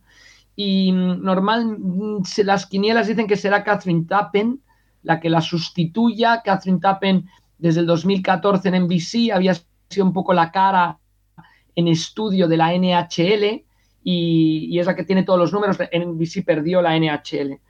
Y mm, bueno, eso es como quedaría todo un poquito, ¿no? De momento. y, un nombre, un nombre sobrevolando... que se irán moviendo, ¿eh? Un nombre... se irán moviendo dependiendo quién ficha a quién. Sobrevolando el ambiente, Rafa, que es el de Son Payton, que también sonaba para ir a la tele. Así que. ya, pero a Sean Payton de inicio no creo que le den un. O sea, no van a quitar a Troy Aikman, creo, ¿eh? Bueno, el, el, movimiento que se ha hablado, y no sé si Nacho creo que esto vino de tu parte, era si se iba Troy Aikman eh, a Amazon poner ahí a Sean Payton. Yo, bueno, era yo pondría a Greg Olsen, desde luego. Sean Payton le haría también un año de, que se ruede un poquito, ¿no? Bueno, al final un poco como la entrada de, Tony Romo en su momento. Eh, de entrada ya al papel protagonista. Eh, pero bueno, a, ver, a, mí la, la, opción Greg Olsen también me parece muy buena. Greg Olsen ya cuando era jugador siempre se escapaba y las, las semanas de va a comentar partidos o cuando estaba lesionado y, y, lo hace muy bien, lo hace muy bien y lo explica todo muy bien y muy fácil, así que si, si lo suben a mí me encantaría. Vale. Eh, Lassomans nos pregunta, ¿cómo se llevan las estadísticas de un partido por jugador? ¿Las recoge la NFL? ¿Cuántas personas hacen falta? ¿Cómo se auditan? Que estén bien. Me imagino que se auditarán de alguna forma, ya que es un tema serio en cuanto a cláusulas de contratos que dependen de ellos. Eh, Rafa, eh, todo el tema de las estadísticas, que tú has trabajado tanto con la NFL, no sé si nos puedes contar un poquito. Bueno, sí, muy fácil. Antes, a mí me tocó todavía, se hacían a mano yo creo que se hacen ya con un programa informático desde mediados de los 90, finales de los 90, antes se hacían a mano y había cuatro personas principalmente, uno que es el caller, que es el que va indicando lo que ocurre, carrera del 27, em, consigue tres yardas, lo placa tal, uno, uno que escribía todo el play-by-play, -play, que eso lo hacía yo en su momento en los Dragons, en la primera etapa de los Dragons, y otro que llevaba el ataque y otro que llevaba la defensa. Todos con un par de spotters que se llama, alguien que va indicando, chivando, ayudando, que también lo usan los narradores de televisión. Eh, tienen su propio spotter que les va diciendo quién lleva la pelota, quién ha placado, etcétera. ¿no? Imagínate, Paco, que estás retransmitiendo un partido de la Conference League y tienes una persona que te va chivando a la oreja quién es el que ha hecho el, el pase, la asistencia, el remate, etcétera. ¿no? Entonces, después, al pasar a hacerse informatizadas, hoy en día se escriben mediante unos códigos que el ordenador ya registra que si tú pones Karim Hunt en el escrito, ya automáticamente se, registran las estadísticas de Karim Hunt, con lo cual siguen siendo cuatro personas, pero el que hacía ataque el que hacía defensa hacen de soporte de soporte por si hay algún error o esto. Cada drive es un poco como se hacen y saca un libro que si entráis en nfl.com un partido pone Gamebook y sale un libro que se genera como de unas 22 páginas en la que está cada jugada descrita, cada acción, etc. Cada drive es editado por el, propio caller, el, el propio caller edita cada drive, ¿no? Cada cambio de posesión aprovechan el tiempo para hacer una rápida edición y antes de la impresión de cada cuarto se hace otra rápida edición.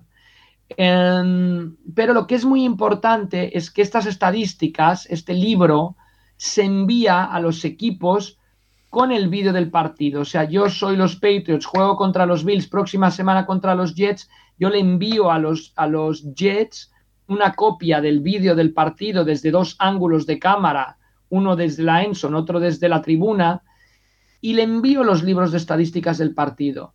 Y entonces, cuando los entrenadores revisan, el, se quedan también y revisan el partido, hacen el breakdown del partido, ahí ellos mismos editan las estadísticas. Con lo cual, si hay algún fallo, lo reportan a la, a la NFL. Hay una, una jugada bastante curiosa en época de Tom Brady, de inicios de Tom Brady, que le hizo un pase a Kevin Falk que acabó en touchdown. Una carrera de Kevin Falk que acabó en touchdown. Bueno, no, no, perdón. Fue, un pase que acabó en touchdown. Tras editar la jugada se vio que no había sido un pase, sino había sido una carrera, porque la pelota había ido hacia atrás y entonces se corrigió.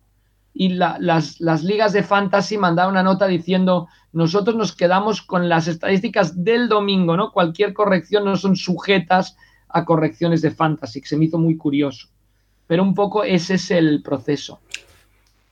Vale. y eh, después, y después hay, hay una, firma, una empresa que se llama Elias Sport Bureau, que son las los estadísticas, llevan las estadísticas oficiales de NFL, NBA, Major League Baseball, Major League Soccer, que ellos reciben estas estadísticas y las agrupan de manera que puedan certificar todos los récords, estadísticas raras. Por ejemplo, tú no verás en el Record and Fact Book de la NFL em, una estadística que qué coreback zurdo ha lanzado para más yardas en septiembre, por ejemplo, en la historia de la liga.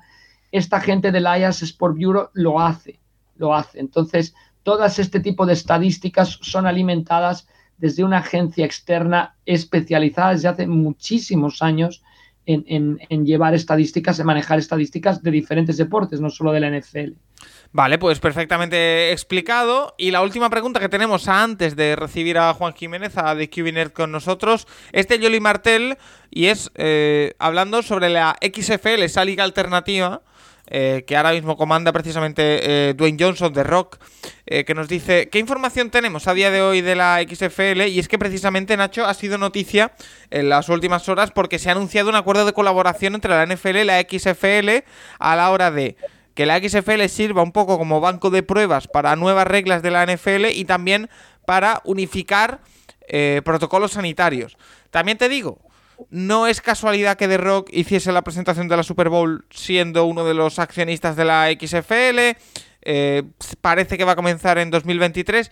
Todo lleva a pensar, Nacho, que estamos ante una liga satélite en el futuro de la NFL. Bueno, yo creo que con la Alliance y con la XFL original, eh, la NFL se dio cuenta de que no era una, no era una competencia real. Realmente ni juegan a la vez, ni, ni les quitaba mercado. Entonces, incluso vimos que en, en NFL.com ponían reportes de los partidos y demás, y que les venía bien tener una liga así en, abril, en mayo, junio. Así que bueno, parece que la están apoyando, que el año que viene vuelve a XFL después de, que la pandemia se la cargase el año pasado, cuando no parecía que fuese mal. Así que bueno, eh, vamos a ver. Igualmente, eh, la que sí que la que sí que se crea este año es la USFL, otra vez. La, la de la mítica liga de Donald Trump, sin Donald Trump esta vez, pero, pero bueno, parece que vuelve ocho equipos, desde ya de los Pittsburgh Maulers, para poder gritarle a la gente Maulas cuando pierdan. Pero es increíble los nombres, ¿eh? hay cada uno. Eh, pero bueno, eh, desde ya desde Pittsburgh, uno de los entrenadores es Jeff Fisher, es curioso, de la NFL a, a esta liga. Y hoy es el draft. Hoy hacen el draft de jugadores, así que el que esté, a ver, las cosas como son, el que esté borracho hoy a la una de la madrugada y llegue a su casa, se puede poner un draft de 35 rondas de la USFL. 35 rondas. ¿Cuánto tiempo claro, hay que escoger todo el roster. Hay que escoger todo el roster. Eh, eh, bueno, eso, eh, que el que quiera, pues no, creo que no conocerá prácticamente ningún jugador, pero si alguien se quiere poner eso y ver cómo van escogiendo y cómo y criticar sin saber el nombre de ningún jugador, porque nadie sabe nada, pues ahí Oye, oye, es, muy interesante, empezarán a jugar el 16 de abril del 2022 es curioso que hagas el draft, sí. Dos meses quedan para la liga y no tienen equipos todavía. Es Están muy, metida, muy metida la Fox, ya no como, ya no como, así como la Fox se metió con NFL Europa, la Fox como organizadora, o sea, utilizan la gente de Fox, digamos, sobre todo no fútbol americano, ¿no? Todo lo que es prensa, marketing, comunicaciones, etcétera, para, para, llevar el, para llevar el ah, producto a cabo. O sea que, bueno, yo creo que es una combinación muy, muy interesante y que vamos a ver en su día pusieron en jaque a la NFL llevándose superestrellas que luego acabaron en la NFL, Jim Kelly, Reggie White, Sam Mills, eh, Steve Young, bueno, la, lista es inmensa, ¿no? Y, y, bueno, vamos a ver, vamos a ver, yo creo que es muy sano que haya otras ligas y es muy sano que haya jugadores que tienen talento y lo puedan demostrar y que puedan vivir de alguna manera del fútbol americano a pesar de no entrar a la NFL donde es muy muy complicado y que la NFL también se pueda nutrir de estos jugadores porque hemos visto muchas lesiones esta temporada más que nunca pues saber que los que van a reemplazar a los jugadores tienen algún rodaje en una liga profesional yo creo que es importante. Vale. Ocho equipos tendrá la USFL para comenzar. Birmingham, Houston, New Orleans, Tampa Bay, Michigan, eh, New Jersey, Filadelfia y Pittsburgh, manteniendo los nombres y los logotipos de cuando fue lanzada la liga a principios de los años 80. También para mantener un poquito de la identificación que alguien pudiese tener con la USFL. Eh, estaremos pendientes. Todos ¿eh? los partidos se van a jugar en Alabama, en Birmingham, en Legion Field. Oh, todos. sí, sí, es una liga sobre todo de momento de cara a la televisión. Ah, que son todos. Ah. Pero tienen contrato de televisión, ojo, ¿eh? Que es una de las cosas que el XFL hizo muy bien en sus inicios, lo que pasa es que lo mató la pandemia, tienen contratos de televisión con NBC y Fox. ¿eh? Bueno, Estoy, pues, estoy leyendo el tracker. He encontrado un tracker de jugadores, estoy leyéndolos un poco por aquí, no conozco a ninguno. Ni, ni, a- ni al posible número uno ni nada. No, ni idea. Está por aquí un quarterback que se llama Luis Pérez, que creo que estuvo en alguna, algún Sí, equipo. en- alguna en Dallas, ¿no? Este mexicano. No me acuerdo, pero es mexicano. Que, bueno, Me si suena. alguien- Y de los, de los de- entrenadores, Nacho ya me he mencionado a, a Jeff Fisher, está Todd Haley, ¿os acordáis de Sí, Todd es Haley? curioso ¿no? lo de Todd Haley. Ostras. Y está, está Todd Haley, Mike que Riley, fue, que fue los- fue mm, eh, coordinador Mike- ofensivo Mike de Browns, empezó ¿no? con San Antonio en nuestra liga, en, en- en la World League of American Football. Después llegó a ser head coach de los Chargers, ahora en otra liga. O sea, es un entrenador que está de head coach en tres ligas. Bart Andrews, que también estuvo con los Amsterdam Admirals. Skip Holtz. Bueno, no sé, está. es Kirby curioso. Wilson. Sí, sí. Sí, sí, sí, vamos a ver, pero bueno, no están mal los nombres, no está nada mal. Mu- mucho Bueno, ánimo. A ver, a ver, Paco, si en el Capolis podemos tener exclusiva con alguien relacionado con la mm, con esta mm, con esta liga que nos la USFL que nos explique un poco Me lo, cómo me lo estás poniendo difícil, cuáles son sus pero objetivos. algo, algo haremos. Eh, lo que Bueno, vamos a hacer, Haley, Sí. Paco Haley es el último entrenador de los Chiefs antes que Andy Reid. Y que duró en los Browns nueve meses bajo el mandato de Hugh Jackson. Ahí lo, lo he Uy, redondeado. Bueno. Hugh Jackson, eh, vaya injusticias con el pobre. Eh, bueno, en fin. eh, Carácter, vámonos, a, carácter complicado. Carácter complicado el de Todd Haley. vámonos a hablar con Juan Jiménez, que nos está esperando desde hace un rato, eh, para hablar de quarterbacks, de ofensiva, como siempre, con The QNet, con Juan Jiménez. Una pequeñita pausa y vamos con ello. Hey, let's go now. Let's go now, man. Hey, put a drive together. Go get seven now. Let's go. Right two, green right off nasty. Hound two, wide fluty, edge spacing, back right. Hold on. We're good. We're good. We're good. Hey, Mike, Mike, hey, Mike 20, 36, Hawk 57, 43. Monday, Monday, Monday, Monday. Blue 80, Blue 80, Blue 80. Omaha. Como siempre, momento para hablar de quarterbacks, para hablar de ofensivas y hoy ya veréis que de alguna que otra cosa más, pero siempre con Juan Jiménez, arroba de QBNerd. ¿Qué tal, Juan? Hola a todos, un saludo, un gran abrazo después de esta off-season, ¿no? al principio de la off-season que estamos ahora. Oye, eh, nos lo decías antes fuera de, de micros, pero te lo pregunto para que lo cuentes aquí también. Eh, ¿Cuánto de desconectado estás desde que te- se celebró la Super Bowl la pasada semana? Pues de hecho he visto tu mensaje y no sé de qué, de- de- por qué me escribe Paco esta mañana y no sabía de qué, y entonces me he acordado que teníamos el Capolo y eso es verdad. Pues, pues totalmente. Y, y la verdad es que yo no recuerdo, después de tantos años viendo fútbol, esta desconexión tan brutal que estoy teniendo, que se acabará enseguida, ¿eh? porque dentro de nada estaré mirando. Pero sí que necesitaba. El otro día hablaba con un amigo, yo creo que ha sido, Paco, la intensidad con que he vivido el, el final de temporada de este año, porque como no sigo a nadie, eh, eh, no soy un fan con muchos vosotros, ¿no? Tú con tus Browns, ¿no? Pues quizás no lo vivo emocionalmente de una manera ta- tan intensa. Y este año sí lo he hecho, ¿no? Por el tema de Burro, los Bengals. Yo creo que ha sido eso también, ¿sabes? De hecho, me ha ocurrido una cosa muy curiosa que no os había contado, que normalmente en el descanso este de la Super Bowl, que han sido dos semanas, es un gran momento para tranquilamente pues, pues ver previas y ver vídeos y ver cosas. Y no he visto nada. Estaba ya tan saturado que no he visto nada. Hicimos nuestro programa, saqué mis conclusiones, mi análisis de cómo podía ser, pe- pero, pero no me apreció nada escuchar a nadie ni leer a nadie. Así que, que sí, este año necesitaba este descanso. Bueno, pero el descanso eh, se va acabando ya, ¿eh? Eh, Nacho y Rafa siguen con nosotros, así que hoy estamos aquí los cuatro. Eh, y la primera pregunta nos la hace Pedro Nieto, Juan, y es directa para ti y me interesa mucho el debate que podamos tener con, con Rafa y con Nacho. Nos dice, querido Juan, quería saber cómo es la pronunciación correcta de quarterback. Rafa y Santi le dicen quarterback, Paco y Nacho le dicen quarterback y tú le dices quarterback. Me da la sensación de que Nacho y Paco tiran más por la pronunciación más común en España. Eh, Juan, todo tuyo. Si hay algo que me apasione igual o más que una pregunta sobre quarterbacks, es una pregunta sobre fonética inglesa, Paco. Así que gracias a Pedro por la pregunta. Yo diría que hay tres maneras eh, estándar, digamos, de pronunciarlas, ¿no? Según, según los acentos. La primera, Pedro, es lo que se llama la pronunciación RP, ¿no? RP, de pronunciación recibida, que, es, que se llama. Y la pronunciación recibida es pues la que recibimos los no nativos, ¿no? Cuando no eres no nativo y aprendes el idioma, pues tienes una, una pronunciación recibida, se llama así, RP en inglés. Y, y, en teoría, pues se debería pronunciar pues quarterback, quarter, de la palabra quarter, ¿no? Es quarter, quart, quarterback, quarterback. Que, que, esa es la versión. A partir de ahí, los británicos, Paco? os recuerdo que los británicos no pronuncian la. Debería ser la, la versión de todo el mundo que, que, no es nativo.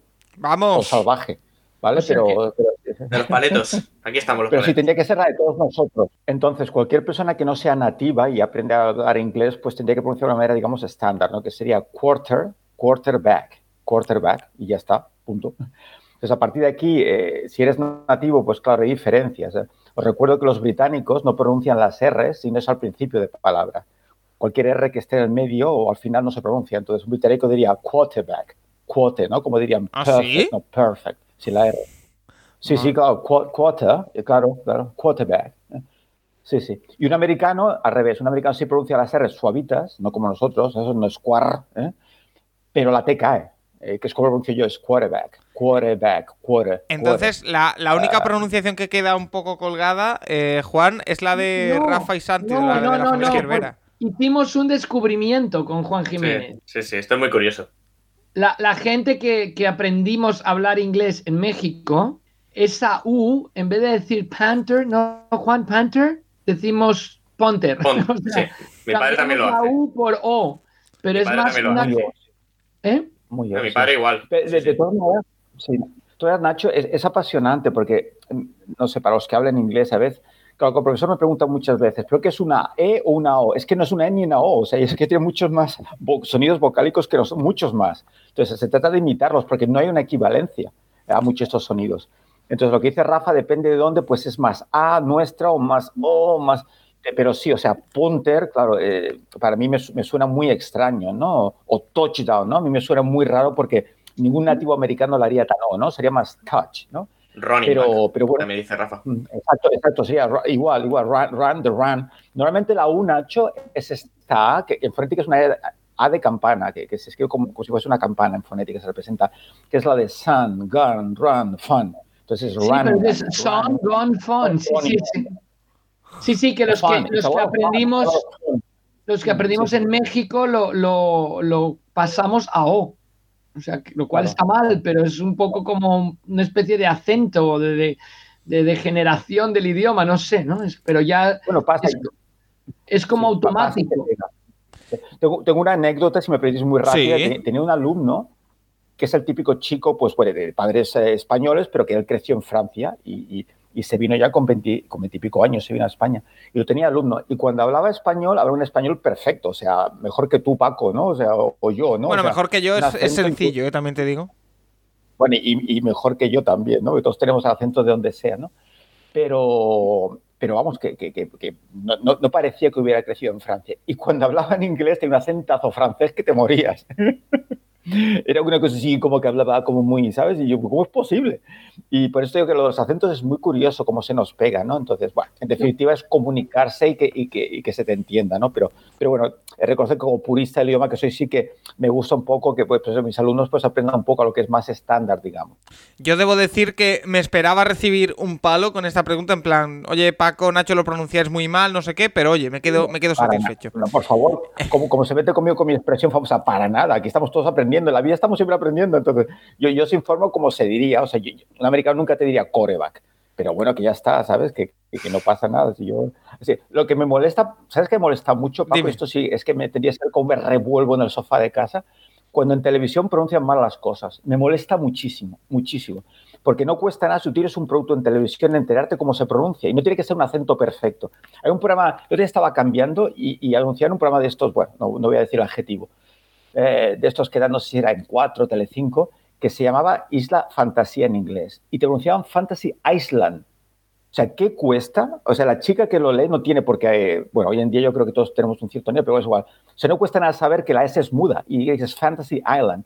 El problema con eso es que todo el mundo lo oye y entonces, pues todos mis alumnos dicen Island, no se pronuncia con S, porque está harto de lo, o lo oyes en televisión, está bien. No, lo oyes en televisión De está hecho, mal, porque fatal. Island es eh, Islandia, o sea, ice de hielo. Claro, claro, claro. La L es muda, Isle, como pasillo, Isle, Island, y no cuesta mal, no, hace- no falta decir Island perfectamente, pero sí Island al menos, sí la S.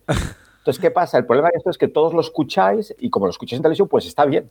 No es como filete, no es stick. Stick, eh, stick, no es stick, es steak. ¿Sabes? Entonces, eh, eso es, eso es mi frustración. Ah, ¿es que steak? Está en televisión y yo- Claro, sí, ¿Ah? sí, sí. No, no, yo pensaba que era stick. Mira, entre, No, los podcasts, Claro. entre los podcasts preparados para la próxima temporada podíamos buscar alguno de pronunciaciones. Sí, sí. No, pe- pero, pero que, sí- que sí que es muy frustrante por esto, ¿no? Porque, porque te lo pronuncian y bueno, muchas cosas y muchas palabras que tomamos mal del inglés, además. No tiene nada que ver y le damos un sentido diferente y después, pues claro, pues lo pronunciamos mal. Con el famoso slip, unos slips, ¿sabes? Slip es resbalar en inglés, no tiene nada que ver con la ropa interior. Es que es tremendo, os podría contar miles de anécdotas con. Oye, pues me parece más que interesante el, tema, ¿eh? Eh, Isabela nos dice, ¿habéis hablado alguna vez de los comentaristas que más os gustan a cada uno? Ya hemos dicho la primera parte del programa con todo este juego del movimiento de comentaristas que, que va a haber esta próxima temporada, Nacho, Rafa y yo, pero Juan, me interesa saber, creo que alguna vez lo has comentado, pero eh, ahora que ha pasado la temporada, eh, ¿cuáles son los comentaristas que más te, te llaman? Bueno, muy fan de Romo, eh, que no es ninguna sorpresa. Eh, me gusta mucho, además me gusta sobre todo su naturalidad. Ya, ya no es que eh, no ha, ha obtenido esa fama de que lo adivina todo antes, ¿no? De- eh, pero que lee muy bien el partido y lo expresa muy bien. Y esto, Rafa, lo hemos hablado montones de veces, Rafa y yo, este tema, que, que a veces eh, tú puedes ser muy buen profesional de algo, entender mucho, pero no saber comunicarlo. Y, y Romo se nota que conoce el, el juego como cuerda que ha sido y ya vas... eh, pero es que además lo expresa muy bien, lo hace con una naturalidad como si estuviese en el sofá de tu casa y estuvieras hablando con el del Es que me parece absolutamente que te llega, te llega. Y últimamente pues descubrí cómo se llama el que fue Tyren de, de, de los Olsen. Carolina Panthers. Sí, es, el que, el que han destacado tanto Rafa como Nacho. Sí. Fascinado, fascinado. Es que incluso llamé a mi buen amigo Chus y ya digo, ¿has escuchado? a Olsen? Brutal, brutal, brutal. Me, me- me encanta, me encanta, me encanta. Vale. O sea que muy, muy bien, muy bien. Muy Eh, inteligente, el análisis que hace, cómo explica los detalles. eh, eh, muy bien, muy bien. muy bien. Pedro Gomila nos dice, eh, llevo con tiempo con una pregunta para Juan Jiménez y esperaba que acabase la temporada. ¿Podría explicar las ventajas o inconvenientes de cada posición del quarterback al inicio de la jugada? Por, los me- por lo menos de las que más se usan, como bajo center, shotgun, gracias. Todo tiene pros y con- y contras. El, debajo del center, justo debajo, ¿no? Eh, pegado a él, eh, tiene la ventaja que en el juego de carrera puedes ir a derecha e izquierda, ¿no? Con la misma efectividad y correr el balón de esa manera. La desventaja que tienes es que tienes que ir hacia atrás, claro, tienes que tomar distancia en, las jugadas de pase y, darte ese cojín, ¿no? Con lo cual tienes que, eh, que pues eso, ¿no? Tienes que ir, ir a... Parece que no, ¿eh? pero no es fácil. Los quarterbacks en coles que están acostumbrados a recibir en GAN, después acostumbrarse a recibir el snap y el posible fumble, que no es tan fácil colocar las manos, conseguir ese también con el center y después rápidamente ir atrás y ganar distancia.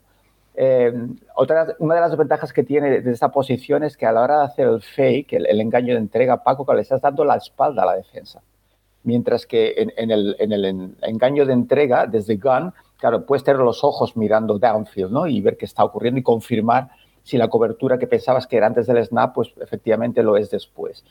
Eh, entonces, todo tiene sus ventajas sus inconvenientes. Desde gun, pues eso ya está situado, el, eh, mucho más rápido a la hora de pasar, pero te limita más en lo que puedes hacer de, carrera, que por eso son la, la pistol, sabéis, la pistol es la gun, pero con el running back situado detrás del quarterback, de manera que puedes correr de la derecha a izquierda como si, si, si estuvieras detrás del center, te permite correr eh, de igual manera, pero claro, no deja de ser más lento porque la pelota debe viajar eh, pues esas cuatro yardas hacia atrás y después el running back está más alejado.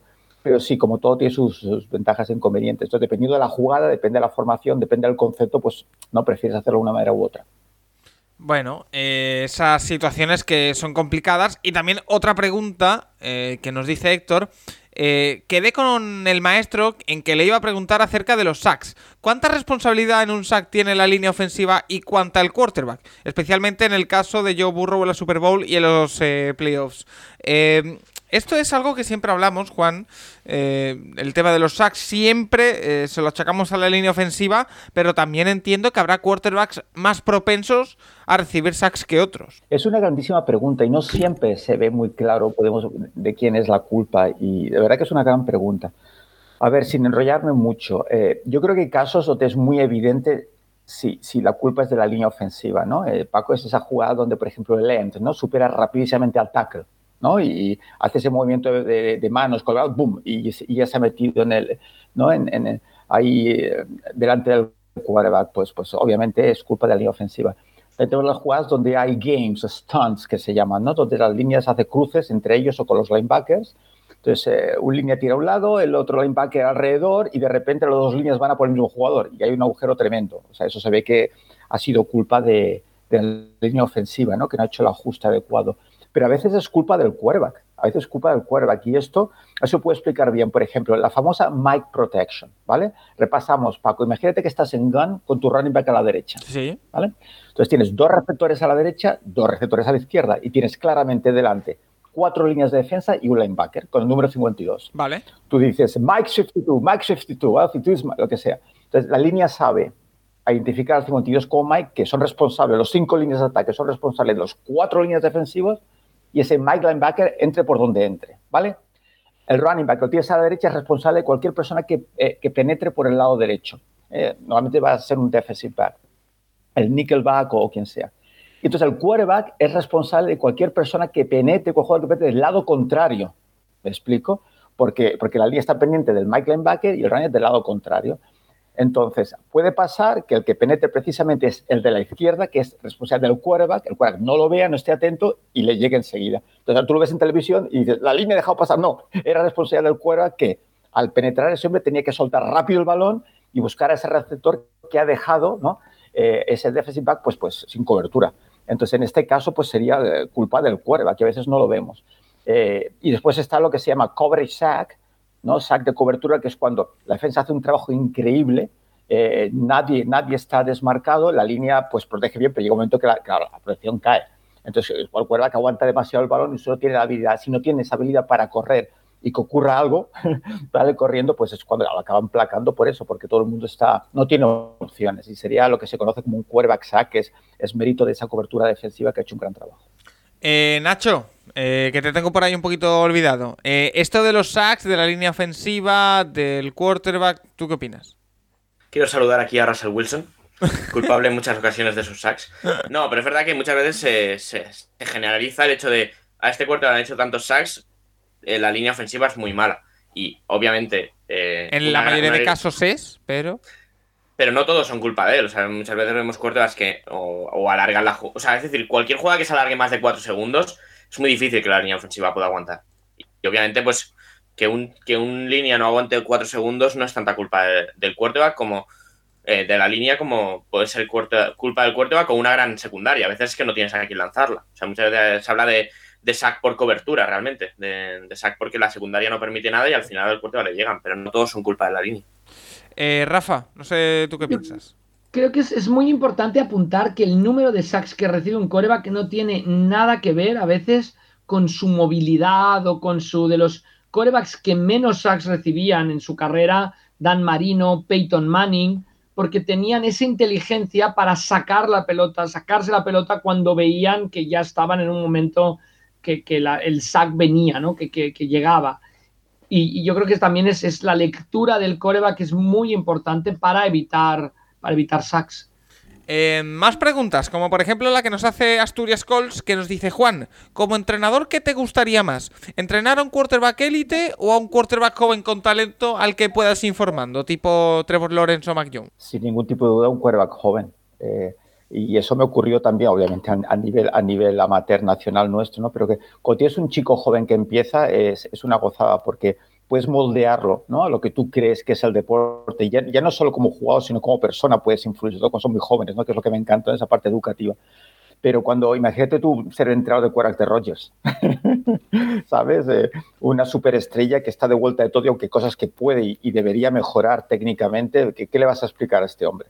Entonces, a mí, pues eso me entusiasma, pues un chico muy joven que llega, que quizá en college no ha recibido la formación, ¿no? No le han pulido la técnica como se debe, y bueno, y a partir de aquí, pues imagínate las maravillas que puedes hacer y, el progreso, ¿no? Que, que puedes ver en su juego y, bueno, es- esto sería todo un orgullo. Sí, sí, sin duda un chico joven que, tiene todavía mucho que hacer y que, y que bueno, que, que tiene, seguramente tiene un carácter pues mucho más fácil también, ¿no? Que una superestrella que lleva mucho tiempo ya jugando y ganando partidos. Vale. Por cierto, eh, Paco, eh, quarterbacks con más sacks recibidos en la historia. El uno es Big Ben, Vale. el segundo Tom Brady, Brett Favre el tercero, John Elway el cuarto y Aaron Rodgers el quinto. Ah, me sorprende ver a Tom Brady tan arriba. Bueno, es que son 22 años de carrera. Sí, sí. Al final. Claro. Pero bueno, eh, eso, Roethlisberger con 17 años tiene más que Brady en 22, en 21. Fíjate. Eh, mira, precisamente hablando de Tom Brady, eh, Last Fumble nos dice, muy buenas, maestro, ¿ves alguna posibilidad de que Tom Brady juegue la próxima temporada en otro equipo que no sea Tampa? ¿O es casi imposible ya estar retirado, retiradísimo? Es que, eh, Juan, están sonando cositas de que eh, no estaba muy contento Tom Brady con los últimos movimientos de eh, Tampa, que había tenido problemas con Bruce Arians. Yo creo que son eh, cosas que no van a hacer que vaya a jugar a otro equipo esta temporada, pero eh, no sé si crees que se podría marcar un Brett Favre. Pues no sé, porque eso lo hablamos con Rafa en su momento, que no veíamos como el tipo de persona, pero estamos sacando la bola de cristal, ¿no? ¿Cómo podemos saber lo que alguien piensa, ¿no? Entonces sí que es verdad que Brady tiene esa mentalidad competitiva que debe estar ahora en su casa, pues no sé, jugando con Gisela a las canicas y cada día a las cartas, ¿no? Pero, pero no sé si esa naturaleza competitiva suya le llevará a, a, tomar esa decisión, ¿no? Pero que en principio no lo vemos, pero, pero yo que sé, Paco, ¿sabes? no estamos en su cabeza, a ver, a ver qué pasa. Eh, el, el Rafa... tema principal es que Brady tiene contrato. Es decir, si quiere volver y no quiere volver a los Buccaneers, tiene que conseguir que los Buccaneers lo traspasen. Bueno, como hizo Gronkowski. Eh, sí, final... ya, pero no es tan fácil, ¿eh? Siendo. Nacho, ¿y no lo por, cortarán por... los Buccaneers en algún momento? Lo tienen que cortar, ¿no? Bueno, es posible, sí, sí, pero, pero hasta, hasta, hasta julio no. Bueno, hasta, hasta la pretemporada tal vez no, realmente. O sea, entonces, a, a ver eso. No, no es tan sencillo. O sea, si, no, es un, no es un agente libre, Brady. Eh, mira, otra pregunta que me resultaba muy muy interesante eh, nos la hace Bosco Hernández y nos dice ¿Creéis que los Eagles acabarán intercambiando una, alguna de sus primeras rondas del draft por algún quarterback? Gracias. Juan, es que se ha hablado o, se ha rumoreado, es que en esta época en la que hay tantos rumores, eh, de la posibilidad de que vayan a por Russell Wilson, eh, los Eagles. Eh, no sé cómo lo verías. Bien, bien, con la falta de quarterbacks que hay, pues... Eh, el tema de Wilson, eh, no sé si Nacho está de acuerdo conmigo y Rafa, que siguen más a los Seahawks. Yo, yo lo pondría en ese segundo nivel de quarterbacks, eh, no superestrella, pero, pero bueno, muy, muy sólido. Lo que pasa es que, que, bueno, debido a su altura, pues él siempre ha estado mucho más cómodo, ¿no? Jugando en rollouts, fuera del pocket, y eso ha ido cambiando. Entonces, yo no sé realmente cuál va a ser su efectividad de ahora al futuro, en esos próximos años pero, pero creo que es una gran opción. Es que, es que Paco, hay, hay como siempre, como cada año, una, una carencia, una falta de quarterbacks, y sobre todo este año que en el draft no parece a priori que vaya a haber gran cosa, así que, que claro que... O sea, que si fueras los Eagles sí que utilizarías esas rondas para traer un quarterback. ¿A qué quarterback, Rafa? Wilson. No, no, no, no, no, no lo sé, no lo sé. Eh, eh, es que yo no sé, es que así a bote pronto, es que, es que tampoco hay tanta cosa... Es que es, es, un tema, ¿eh? estoy pensando en Steelers, en es, es, que hay muchos equipos con mucha necesidad de quarterback y, y a ver qué pasa. Eh, mira, precisamente por Russell Wilson, eh, nos pregunta Fan Washington Commander si es que hay bastantes equipos soñando con Russell Wilson. Incluso me atrevería a decir que más que con Aaron Rodgers, y eso me llama la atención. Pero bueno, volvemos a repetir que lo hemos hecho en la primera parte. Wilson tiene contrato con los hijos. Sí, sí. eh, ¿Hipotecaríais una franquicia como Washington por un quarterback como Wilson, sabiendo que ya no es el mismo de antes por esa movilidad reducida? Eh, ¿Cuánto vale Wilson actualmente? Eh, Juan, la pregunta te la hago a ti, que de Wilson ya hemos hablado en la primera parte del programa con Nacho y, y Rafa. Eh, ¿Tú siendo Washington irías con todo a por Russell Wilson? No, yo con todo no iría. Iría por él, sí, pero con, con todo, sinceramente, no. En este momento de su carrera ya, ya no, no iría por todo. Eh, bueno, eh, pues eh, ahí queda, eh, cortita y al pie. Na Nacho, ¿Washington podría ser un buen destino para Russell Wilson o no? Bueno, ya lo hemos hablado en la primera parte. A mí no sé, no tengo muy claro Washington. O sea, realmente hay que ver que realmente, claro, hace dos años ganan la división, pero la ganan con siete victorias, con ocho. O sea, siete fueron, ¿no? Siete, nueve. Es que no era un gran equipo. Y este año, pues obviamente han tenido alguna lesión y demás y siguen sin serlo. Entonces, no, no tengo tan claro que eh, Washington más Wilson menos lo que pierdan, porque es lo que hemos hablado. Se está hablando incluso de meter a Chase Young en un posible traspaso. O sea, no, no es no es la plantilla actual más Wilson, es perder cosas por el medio. Entonces, yo no lo tengo tan claro. O sea, sí que obviamente me parece que les acercaría a los Cowboys, pero no, no creo que fuesen mejor equipo que los Cowboys. Bueno, eh, mira, más nombres. Eh, Juan, ahora te voy a hacer una secuencia de nombres de jugadores de quarterbacks que ya hemos hablado bastante durante la temporada, pero vamos a hacer una actualización de, su situación eh, según tu criterio. El primero, Tua Tagovailoa. Eh, Ferrera nos dice, eh, Juan, por fin Tua tendrá un año entero sin lesiones, jugará toda la temporada regular y mostrará algo de lo que se le intuía en Alabama. Eh, ¿Qué le puede aportar McDaniel? un saludo. Yo creo, sobre todo, que la pregunta que podemos responder es la última. Es decir, eh, si va a jugar sin lesiones, esperemos que sí, pero no lo sabemos. Eh, ¿Qué le puede aportar el cambio en el puesto de head coach cuando sabemos que la relación entre Brian Flores y Tua no era la mejor y eso quizá eh, no le dejaba eh, rendir al máximo? ¿Crees que lo puede hacer con McDaniel, Juan? Yo creo que le va a dar confianza, que es importantísimo para cualquier jugador y especialmente para la posición de quarterback, que es una posición con tanta responsabilidad de, tomar decisiones y cuando te equivocas te, quieres ver corregido pero respaldado al mismo tiempo. Entonces yo creo que eso va a ser muy positivo. A partir de ahí, mm, cómo saber, ¿no? Cómo, si se va a lesionar o no.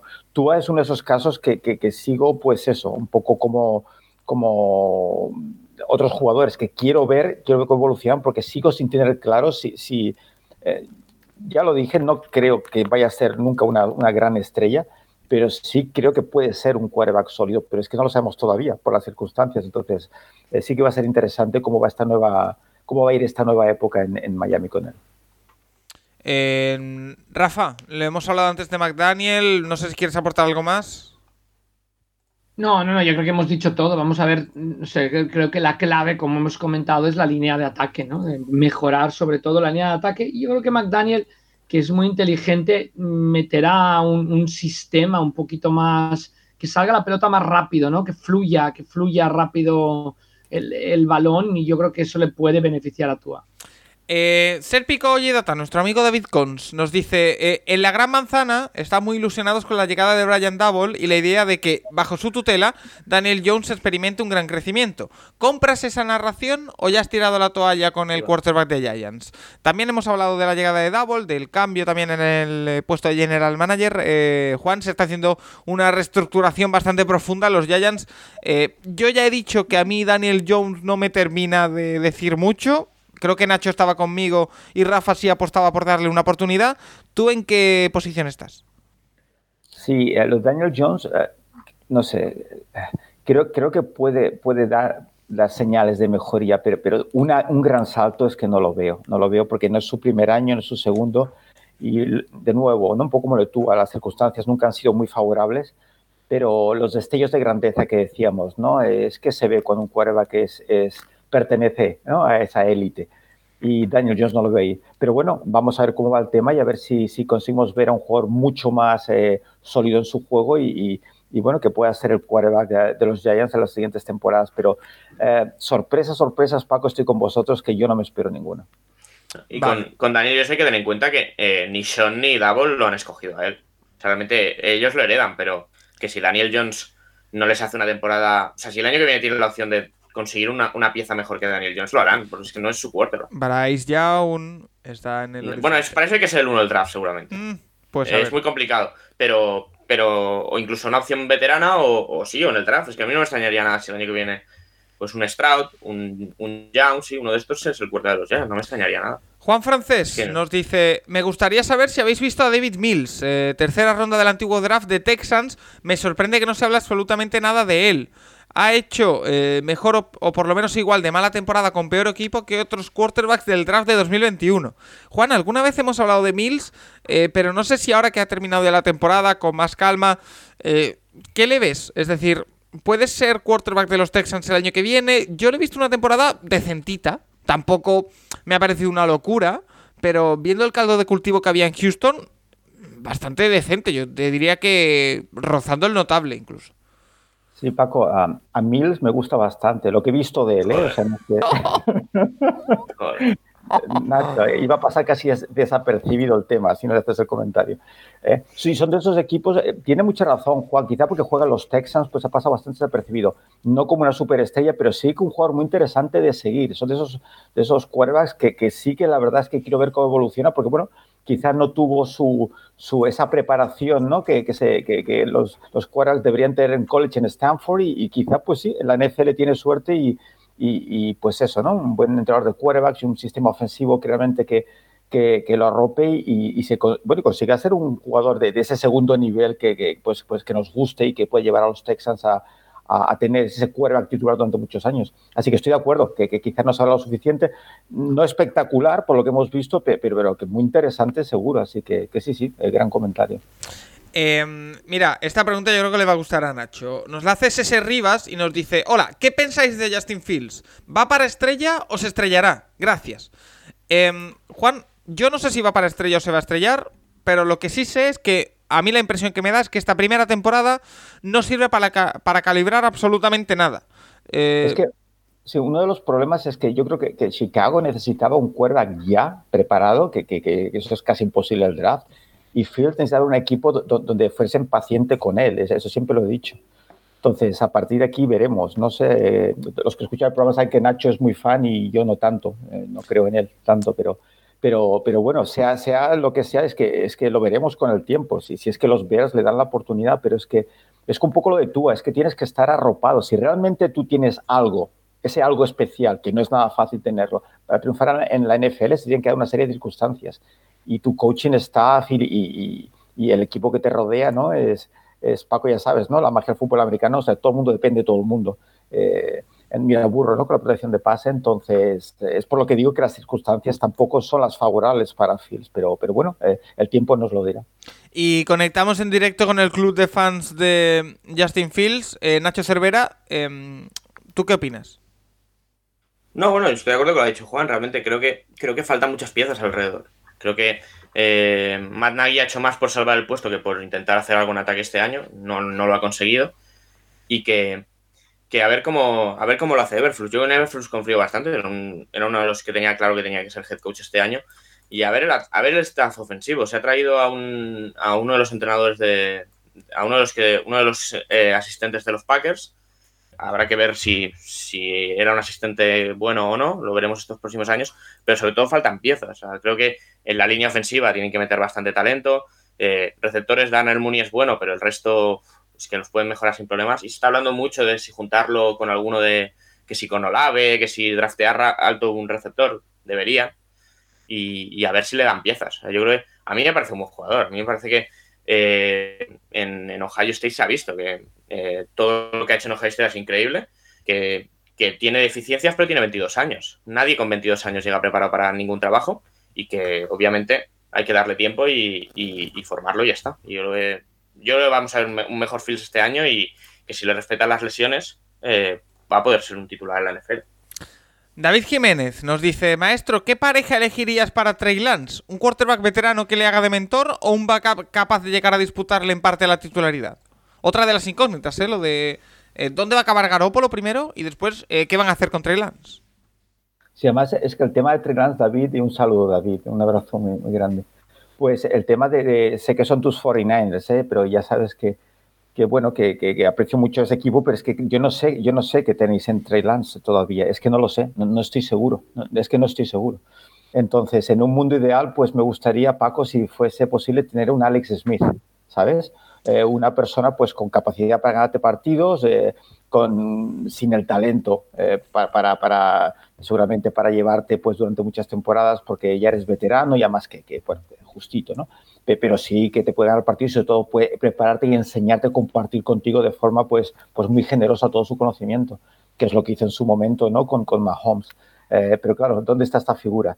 Eh, es lo que te digo, es, es que yo no sé si, si incluso si está preparado ya para jugar de titular. Eh, es que no, no sé si Shanahan lo sabe. De hecho, no jugó más, por, yo creo que es porque sabía de que no está preparado todavía. Entonces veremos la temporada que viene por dónde va el tema, pero sí que haría falta un quarterback, pues eso, ¿no? Tutor, mentor, que, que, que pudiera él apoyarse y aprender de él. A ver, Rafa, eh, yo aquí te voy a apuntar un nombre eh, que me pegaría en San Francisco, que me pegaría junto a Trey Lance, que me pegaría en lo que ha dicho Juan. Fitzpatrick. Correcto. Fitzpatrick, esa parte de Fitzpatrick. ¿Qué te parece? No sé, no sé lo que quiere de Fitzpatrick después de la lesión. Ah, ¿ya te has bajado del barco de Fitzpatrick? No, no, no, no, no. Obviamente, si no está al 100% para jugar, pues no puede jugar. ¿no? Entonces vamos a ver qué tal. Yo no es el sitio Bueno, en el que veo. Fitzpatrick No es el sitio al que ido Fitzpatrick normalmente. ¿eh? No si es el sitio. Fitzpatrick que inició la temporada, no tras recibir el golpe en el primer partido, eh, con los ojos cerrados, Fitzpatrick. El problema es que es tan competitivo que le quitaría el puesto a Trey Lance. Eh, William Asael nos dice, eh, Jared Goff no es la solución de quarterback para los Lions. ¿Crees que o crees que tiene la oportunidad de resurgir? Eh, Juan, eh, los Lions es que yo si te soy sincero, voy un poquito perdido en, en cuanto a por dónde van los Lions, porque eh, sí que tienen 3-4 jugadores más que interesantes, pero por ejemplo a Jared Goff no sé si colocarlo, no sé dónde ponerlo, la verdad. Tú tampoco, por lo que veo. No, tampoco, tampoco.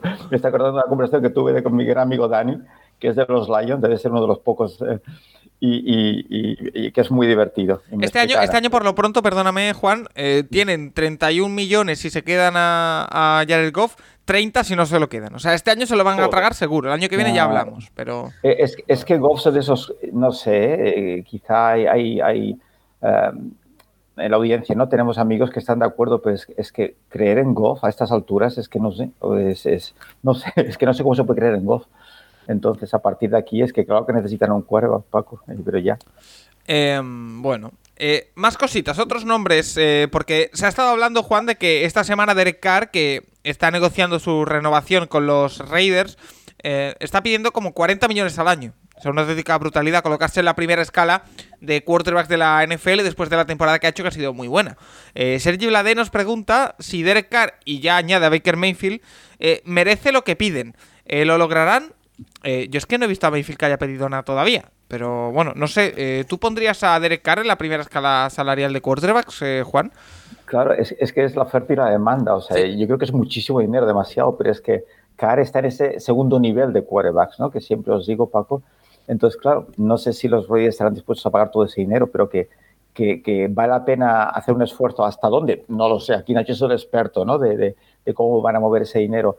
Pero, pero que dejarlo escapar es una pena, porque es que, es que ya sabemos cómo está la situación de quarterback. Y, y Carr, ya sabéis que me gusta mucho. Dentro de ese segundo nivel, ¿no? Del primero. Eh, pero que sí que es un, un quarterback muy sólido. Y bueno, y a ver en esta nueva época con, con McDaniels cómo le va, ¿no? O sea que, que bueno, a ver qué deciden. Este año, 19 millones solo de cap hit, eh, Derek Carr. Eh, Nacho, eh, se lo van a dar los 40, ¿no? Parece. Yo se los daba.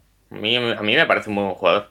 Eh, y creo que, bueno, a ver, es que el tema de McDaniels, eh, yo es que no le veo cometiendo los mismos errores que cometió en, en Denver. Y el primero, lo primero que hizo fue cargarse a un quarterback que, a ver, siempre se ha dudado mucho de Jay Cutler, pero tenía un nivel de titular, y irse a buscar a un draft bastante dudoso a un quarterback que estaba muy verde y que llegaba con, bueno, Tibo, básicamente. Y Tibos hay muchos en, estos draft, en este draft. Entonces yo volver a hacer lo mismo en los Raiders no lo veo.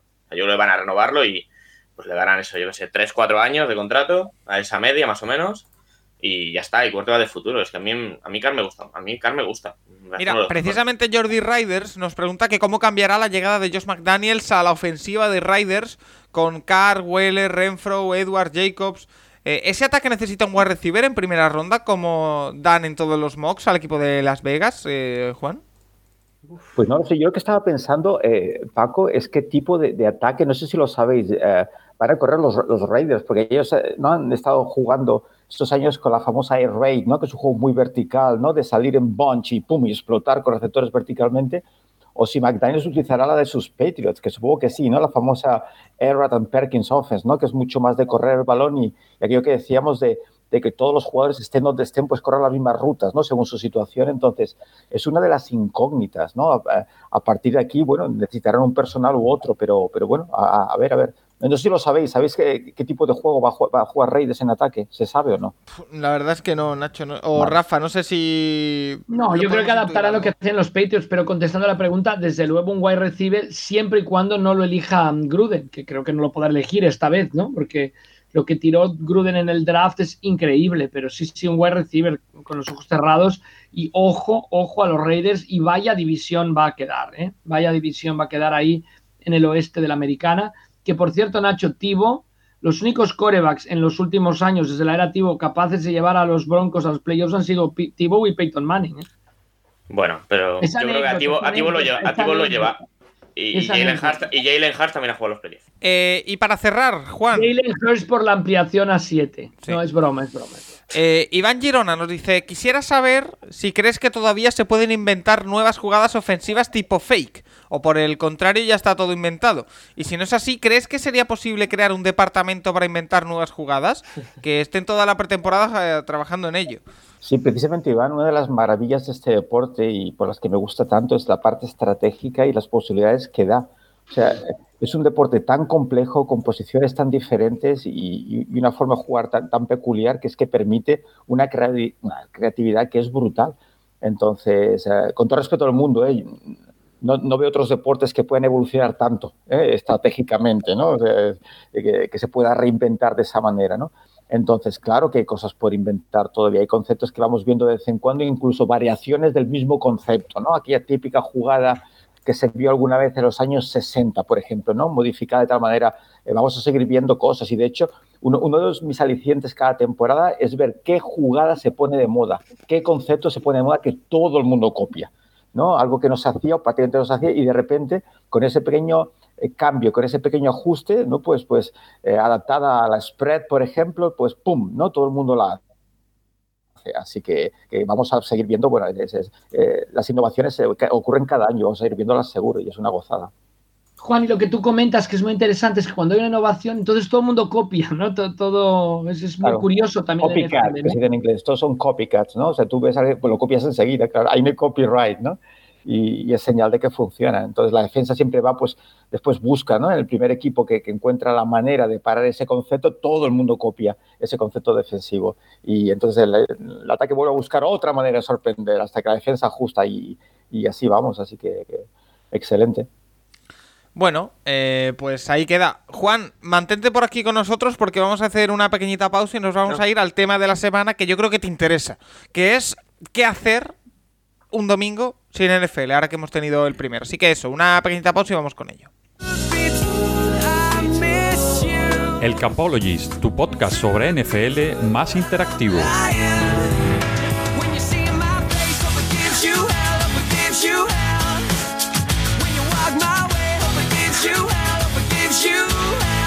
Eh, este domingo, como decía, eh, hemos tenido el primer día, el primer, la primera jornada dominical sin partido sobre el campo, sin partido sobre el emparrillado desde septiembre, si no me equivoco. Así que os hemos preguntado a vosotros, a los oyentes, qué plan eh, proponéis para que podamos hacer los domingos a partir de ahora, ya que no hay partidos hasta septiembre.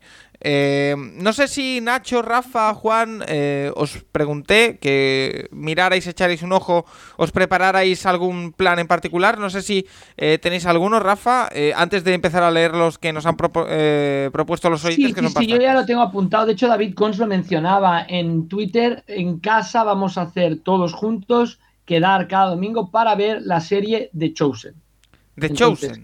The Chosen muy recomendable. Vale. Hemos yo he visto piezas sueltas por ahí, pero nos hemos sentado entonces con palomitas, Coca-Colas, invitados, ¿por qué no? O sea, si quieres venir algún día, si quiere venir Nacho, Juan, si quiere venir también, pues, pues quedar a ver la serie y, y build up, o sea, eh, ir preparando el, cada capítulo como si se tratara de la jornada del NFL. No haremos un podcast, pero casi, ¿no? Y bueno, están ahora en la tercera temporada, o sea que a un capítulo por domingo, yo creo que, yo creo que estará muy bien. Yo estoy viendo, eh, he empezado a ver Euforia, eh, por si a alguien le, le interesa. Eh, Nacho. Yo. Perdón, ver, mencionaba a David Cons porque dijo que la manera de pasar esto, este, este, los domingos era o ver series o leer, un, o leer libros. Sí. Eh, Nacho. Yo, aparte de que quedan tres semanas para el plan, para que se para que esté en la pista el plan y. Nos va a salvar no muchos domingos, ¿eh? Sí. Sí, sí, sí. Aparte este año que hay 23 carreras. Eh, y luego, no sé, realmente sí que un poco de... Me gustaría ir más, pero un poco de gimnasio tal vez por la mañana. Luego, eso te iba a decir, te he visto que has vuelto al gimnasio, ¿no? Bueno, a ver, a ver, sí tengo más tiempo, pero, pero no sé. Está bueno, preparando este... el combine. No, qué va. Y luego, pues eh, la liga está llegando al momento chulo, quedan 13-14 partidos. Esta semana hay un Betis-Sevilla, ¿no? Eh, bueno, Sevilla-Betis. El ah, sí, no, no, no, no estaba al tanto de ello. No, ah, es verdad, claro, claro. Eh, ¿Fuiste el otro día al español? Sí. Ah, bien. Eh, buen empate. Eh, pues, eh, bueno, esto, fútbol y algo más. No sé, también la premio me gusta. intento ver intento ver otras cosas. Pero, pero bueno, también con algún amigo el fin de semana, algún, algún fin de fuera seguro. Hacer alguna barbacoa o estoy en casa de, de alguno que viva por aquí. ¿Eres, ¿eres de, de, calzotada, Nacho, o no? Sí, yo calzot siempre, una, una o dos veces al año mínimo. ¿no? A mí es que no me terminaron de, de, gustar cuando los probé, fíjate lo que te digo. Pues eh, vuelves a probar. Eh, Juan, domingo sin NFL, ¿a qué te dedicas? pues una vez superado estos días un poco de saturación, ¿no? Pues eh, esos domingos, Paco, que pues si no tienes compromisos familiares ni sociales, de amigos y tal, pues muy fácil, te levantas por la mañana, desayunas y te pones en Google a buscar fotos de los atuendos con los que Burro ha ido presentando los partidos. Entonces decides, ¿no? los que me pondría nunca y los que te pondría jamás. Eh, quieras que no, ya se te pasa media mañana con eso. Después te vas a YouTube y buscas todos los anuncios de Peyton Manning. Y para hacerte feliz, haces un ranking de, los mejores anuncios, los que te gustan más, los que te gustan menos. Juan Jiménez haciendo rankings, ¿eh? Sí, sí, hombre, con Peyton Manning lo que haga falta. Y después, si te cita y te levantas y te juegas, pues tu Liga Madden, llevando a los Bengals, por supuesto, para revivir la temporada, eso sí, editando a toda la puñetera línea de ataque, con perdón, ¿vale? Eh, si hace falta haciendo trampo y subiendo los valores e intentando cambiar pues el transcurso de lo que ha ocurrido y ya está. Y así se te pasa el domingo. Y leyendo, leyendo también que estoy ahora muy, muy lector y leo por la noche, leo por la mañana, leo todas horas. Yo es que suelo desaprovechar bastante los domingos. ¿eh? No me da tiempo a hacer tanta cosa, no sé por qué, se me pasa muy rápido. Eh, vamos a leer algunas de las propuestas que nos hacen los oyentes, como por ejemplo Pepe Rivadulla que nos dice, de aquí a septiembre voy a ver NBA y jugar al Gran Turismo 7 con el, con el mismo ansia que Camara coge ascensores. Eh, ahí, ¿Están ya por el Gran Turismo 7?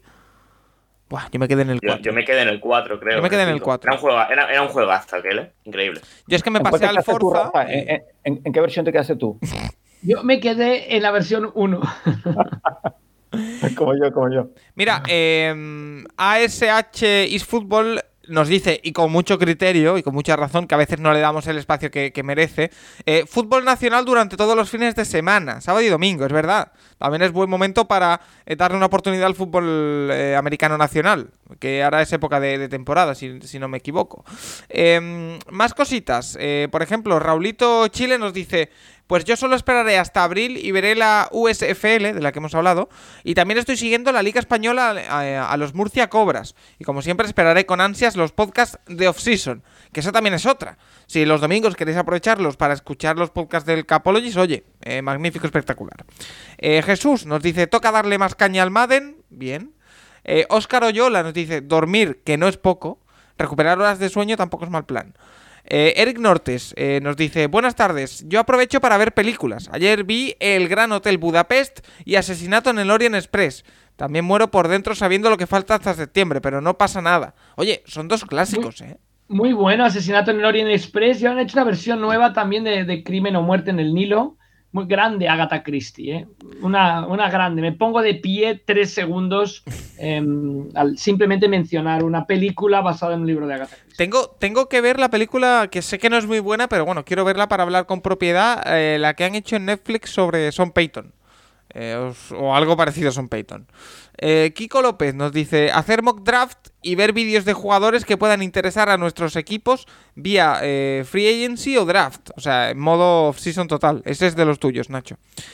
Don Bolichín nos dice... Ve más que yo, ve más que yo. Don Bolichín dice llorar. Que bueno, a ver, tampoco... A ver, bien, ¿no? Pero habrá que hacer más cosas, amigo Don Bolichín. el duelo pasará en algún momento. Seguro. Las Fanball dice, ver partidos históricos o partidos de esta temporada. Cualquiera aguanta sin ver tantos meses un partido de fútbol. Eh, Antonio Antón dice, lo primero y más importante, acumular family points para, cuando llegue la temporada. Esta es buena. Luego, seguir un par de deportes que me apasionan eh, también, como son la Fórmula 1 y el atletismo. Y claro, mucha off-season. Es que quizá el momento duro no es ahora, es después del draft. Pero bueno, eso lo, hablaremos más adelante. Sí, sí. Eh, Daniel... Cada noticia es negativa. Sí. Eh, Daniel Aceituno dice conciliación familiar, es decir, lo que diga la jefa. Bueno, ahí ya cada uno. Eh, Asturias Cols eh, dice: Como el Sporting está para lo que está, que por cierto, mientras estábamos grabando han despedido al entrenador, a David Gallego. aprovecho el tiempo en NFL para ver series y por suerte este año sí que va a haber temporada taurina que pronto me ocupará el tiempo de NFL. Bueno, ahí cada uno con sus gustos. Eh, David Coe, eh, fútbol nacional y sobre todo draft, pero también tener otro tipo de ocio los domingos a partir de las 7. Eh, Fan Washington Commanders dice, pensaba que el tema de la semana sería, describe en una frase el primer fin de semana sin NFL. pues no te digas que no lo pensé. Pero bueno, que eso, que se está haciendo duro y solo acaba de empezar. Eh, LPcast dice, pues la rutina no cambia mucho. Lo único menos multipantalla. Mucho fútbol, baloncesto, golf, lo que haya de deporte y cuando salga Gran Turismo 7 para PlayStation 4. ¿Qué pasa con el Gran Turismo 7? Eh, Iván Girona dice: eh, Pensar en las preguntas y dudas para el lunes en el Capologist. Oye, pues eso tampoco está mal. Eh, Juan Daniel dice: Darle una oportunidad a la USFL. Eh, Pablo Cañivano directamente nos pone una foto de El Plan eh, de Fernando Alonso. Sergi Bladé eh, nos dice recuperar el sueño y Jaime Abarca nos dice que realmente sí es complicado un domingo sin, sin NFL. Eh, Nacho, Rafa, no sé si os queda algo más que comentar. No. Rafa. No, no, no, no. Yo creo que, que, ya está, pero bueno, lo de la. Yo también le daré a la USFL, le daré también un voto de confianza y también la miraré durante esta offseason, pero recordemos, empieza en abril. Y, re, y, bueno, Rafa, puedes aprovechar los domingos eh, a partir de ahora para, oye, ir avanzando en ese libro que has dicho antes. Ah, eh, pues bueno, el libro quedará acabado, desde luego. Juan Jiménez, ¿algo que te quede en el tintero? ¿Algo que quieras comentar? Pues no, le daremos esa oportunidad también a la USFL a ver si hay algún jugador que destaque y valga la pena. Mi temor es como siempre que ni acabe la temporada, pero eh, seamos optimistas y, y, sí será una buena opción eh, estos meses. Pues mira, eh, primer programa de off-season, dos horas diez minutos. Yo no daba un duro porque durase tanto, pero oye, eh, os gusta mucho. Siempre dura, siempre dura tanto. Oye, eh, no, pero tenemos que agradecer a los oyentes que participan tantísimo. ¿no? Por supuesto. Nacho, debo decir que en, en, esta última temporada estoy cuadrando bastante bien los, los tiempos. ¿eh? Quiero decir, eh, dos horas y o sea, cuarto no... es el estándar. Vale.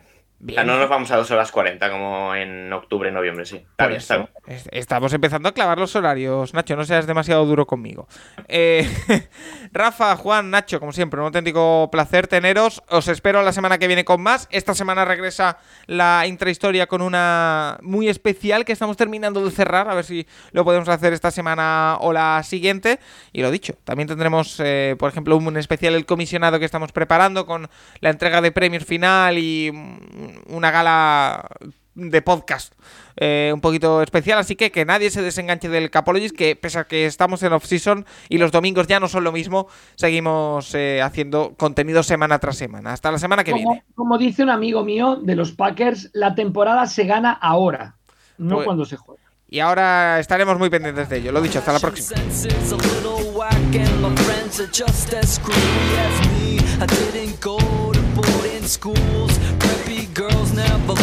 me. Why should they? I ain't nobody got nothing in my pocket.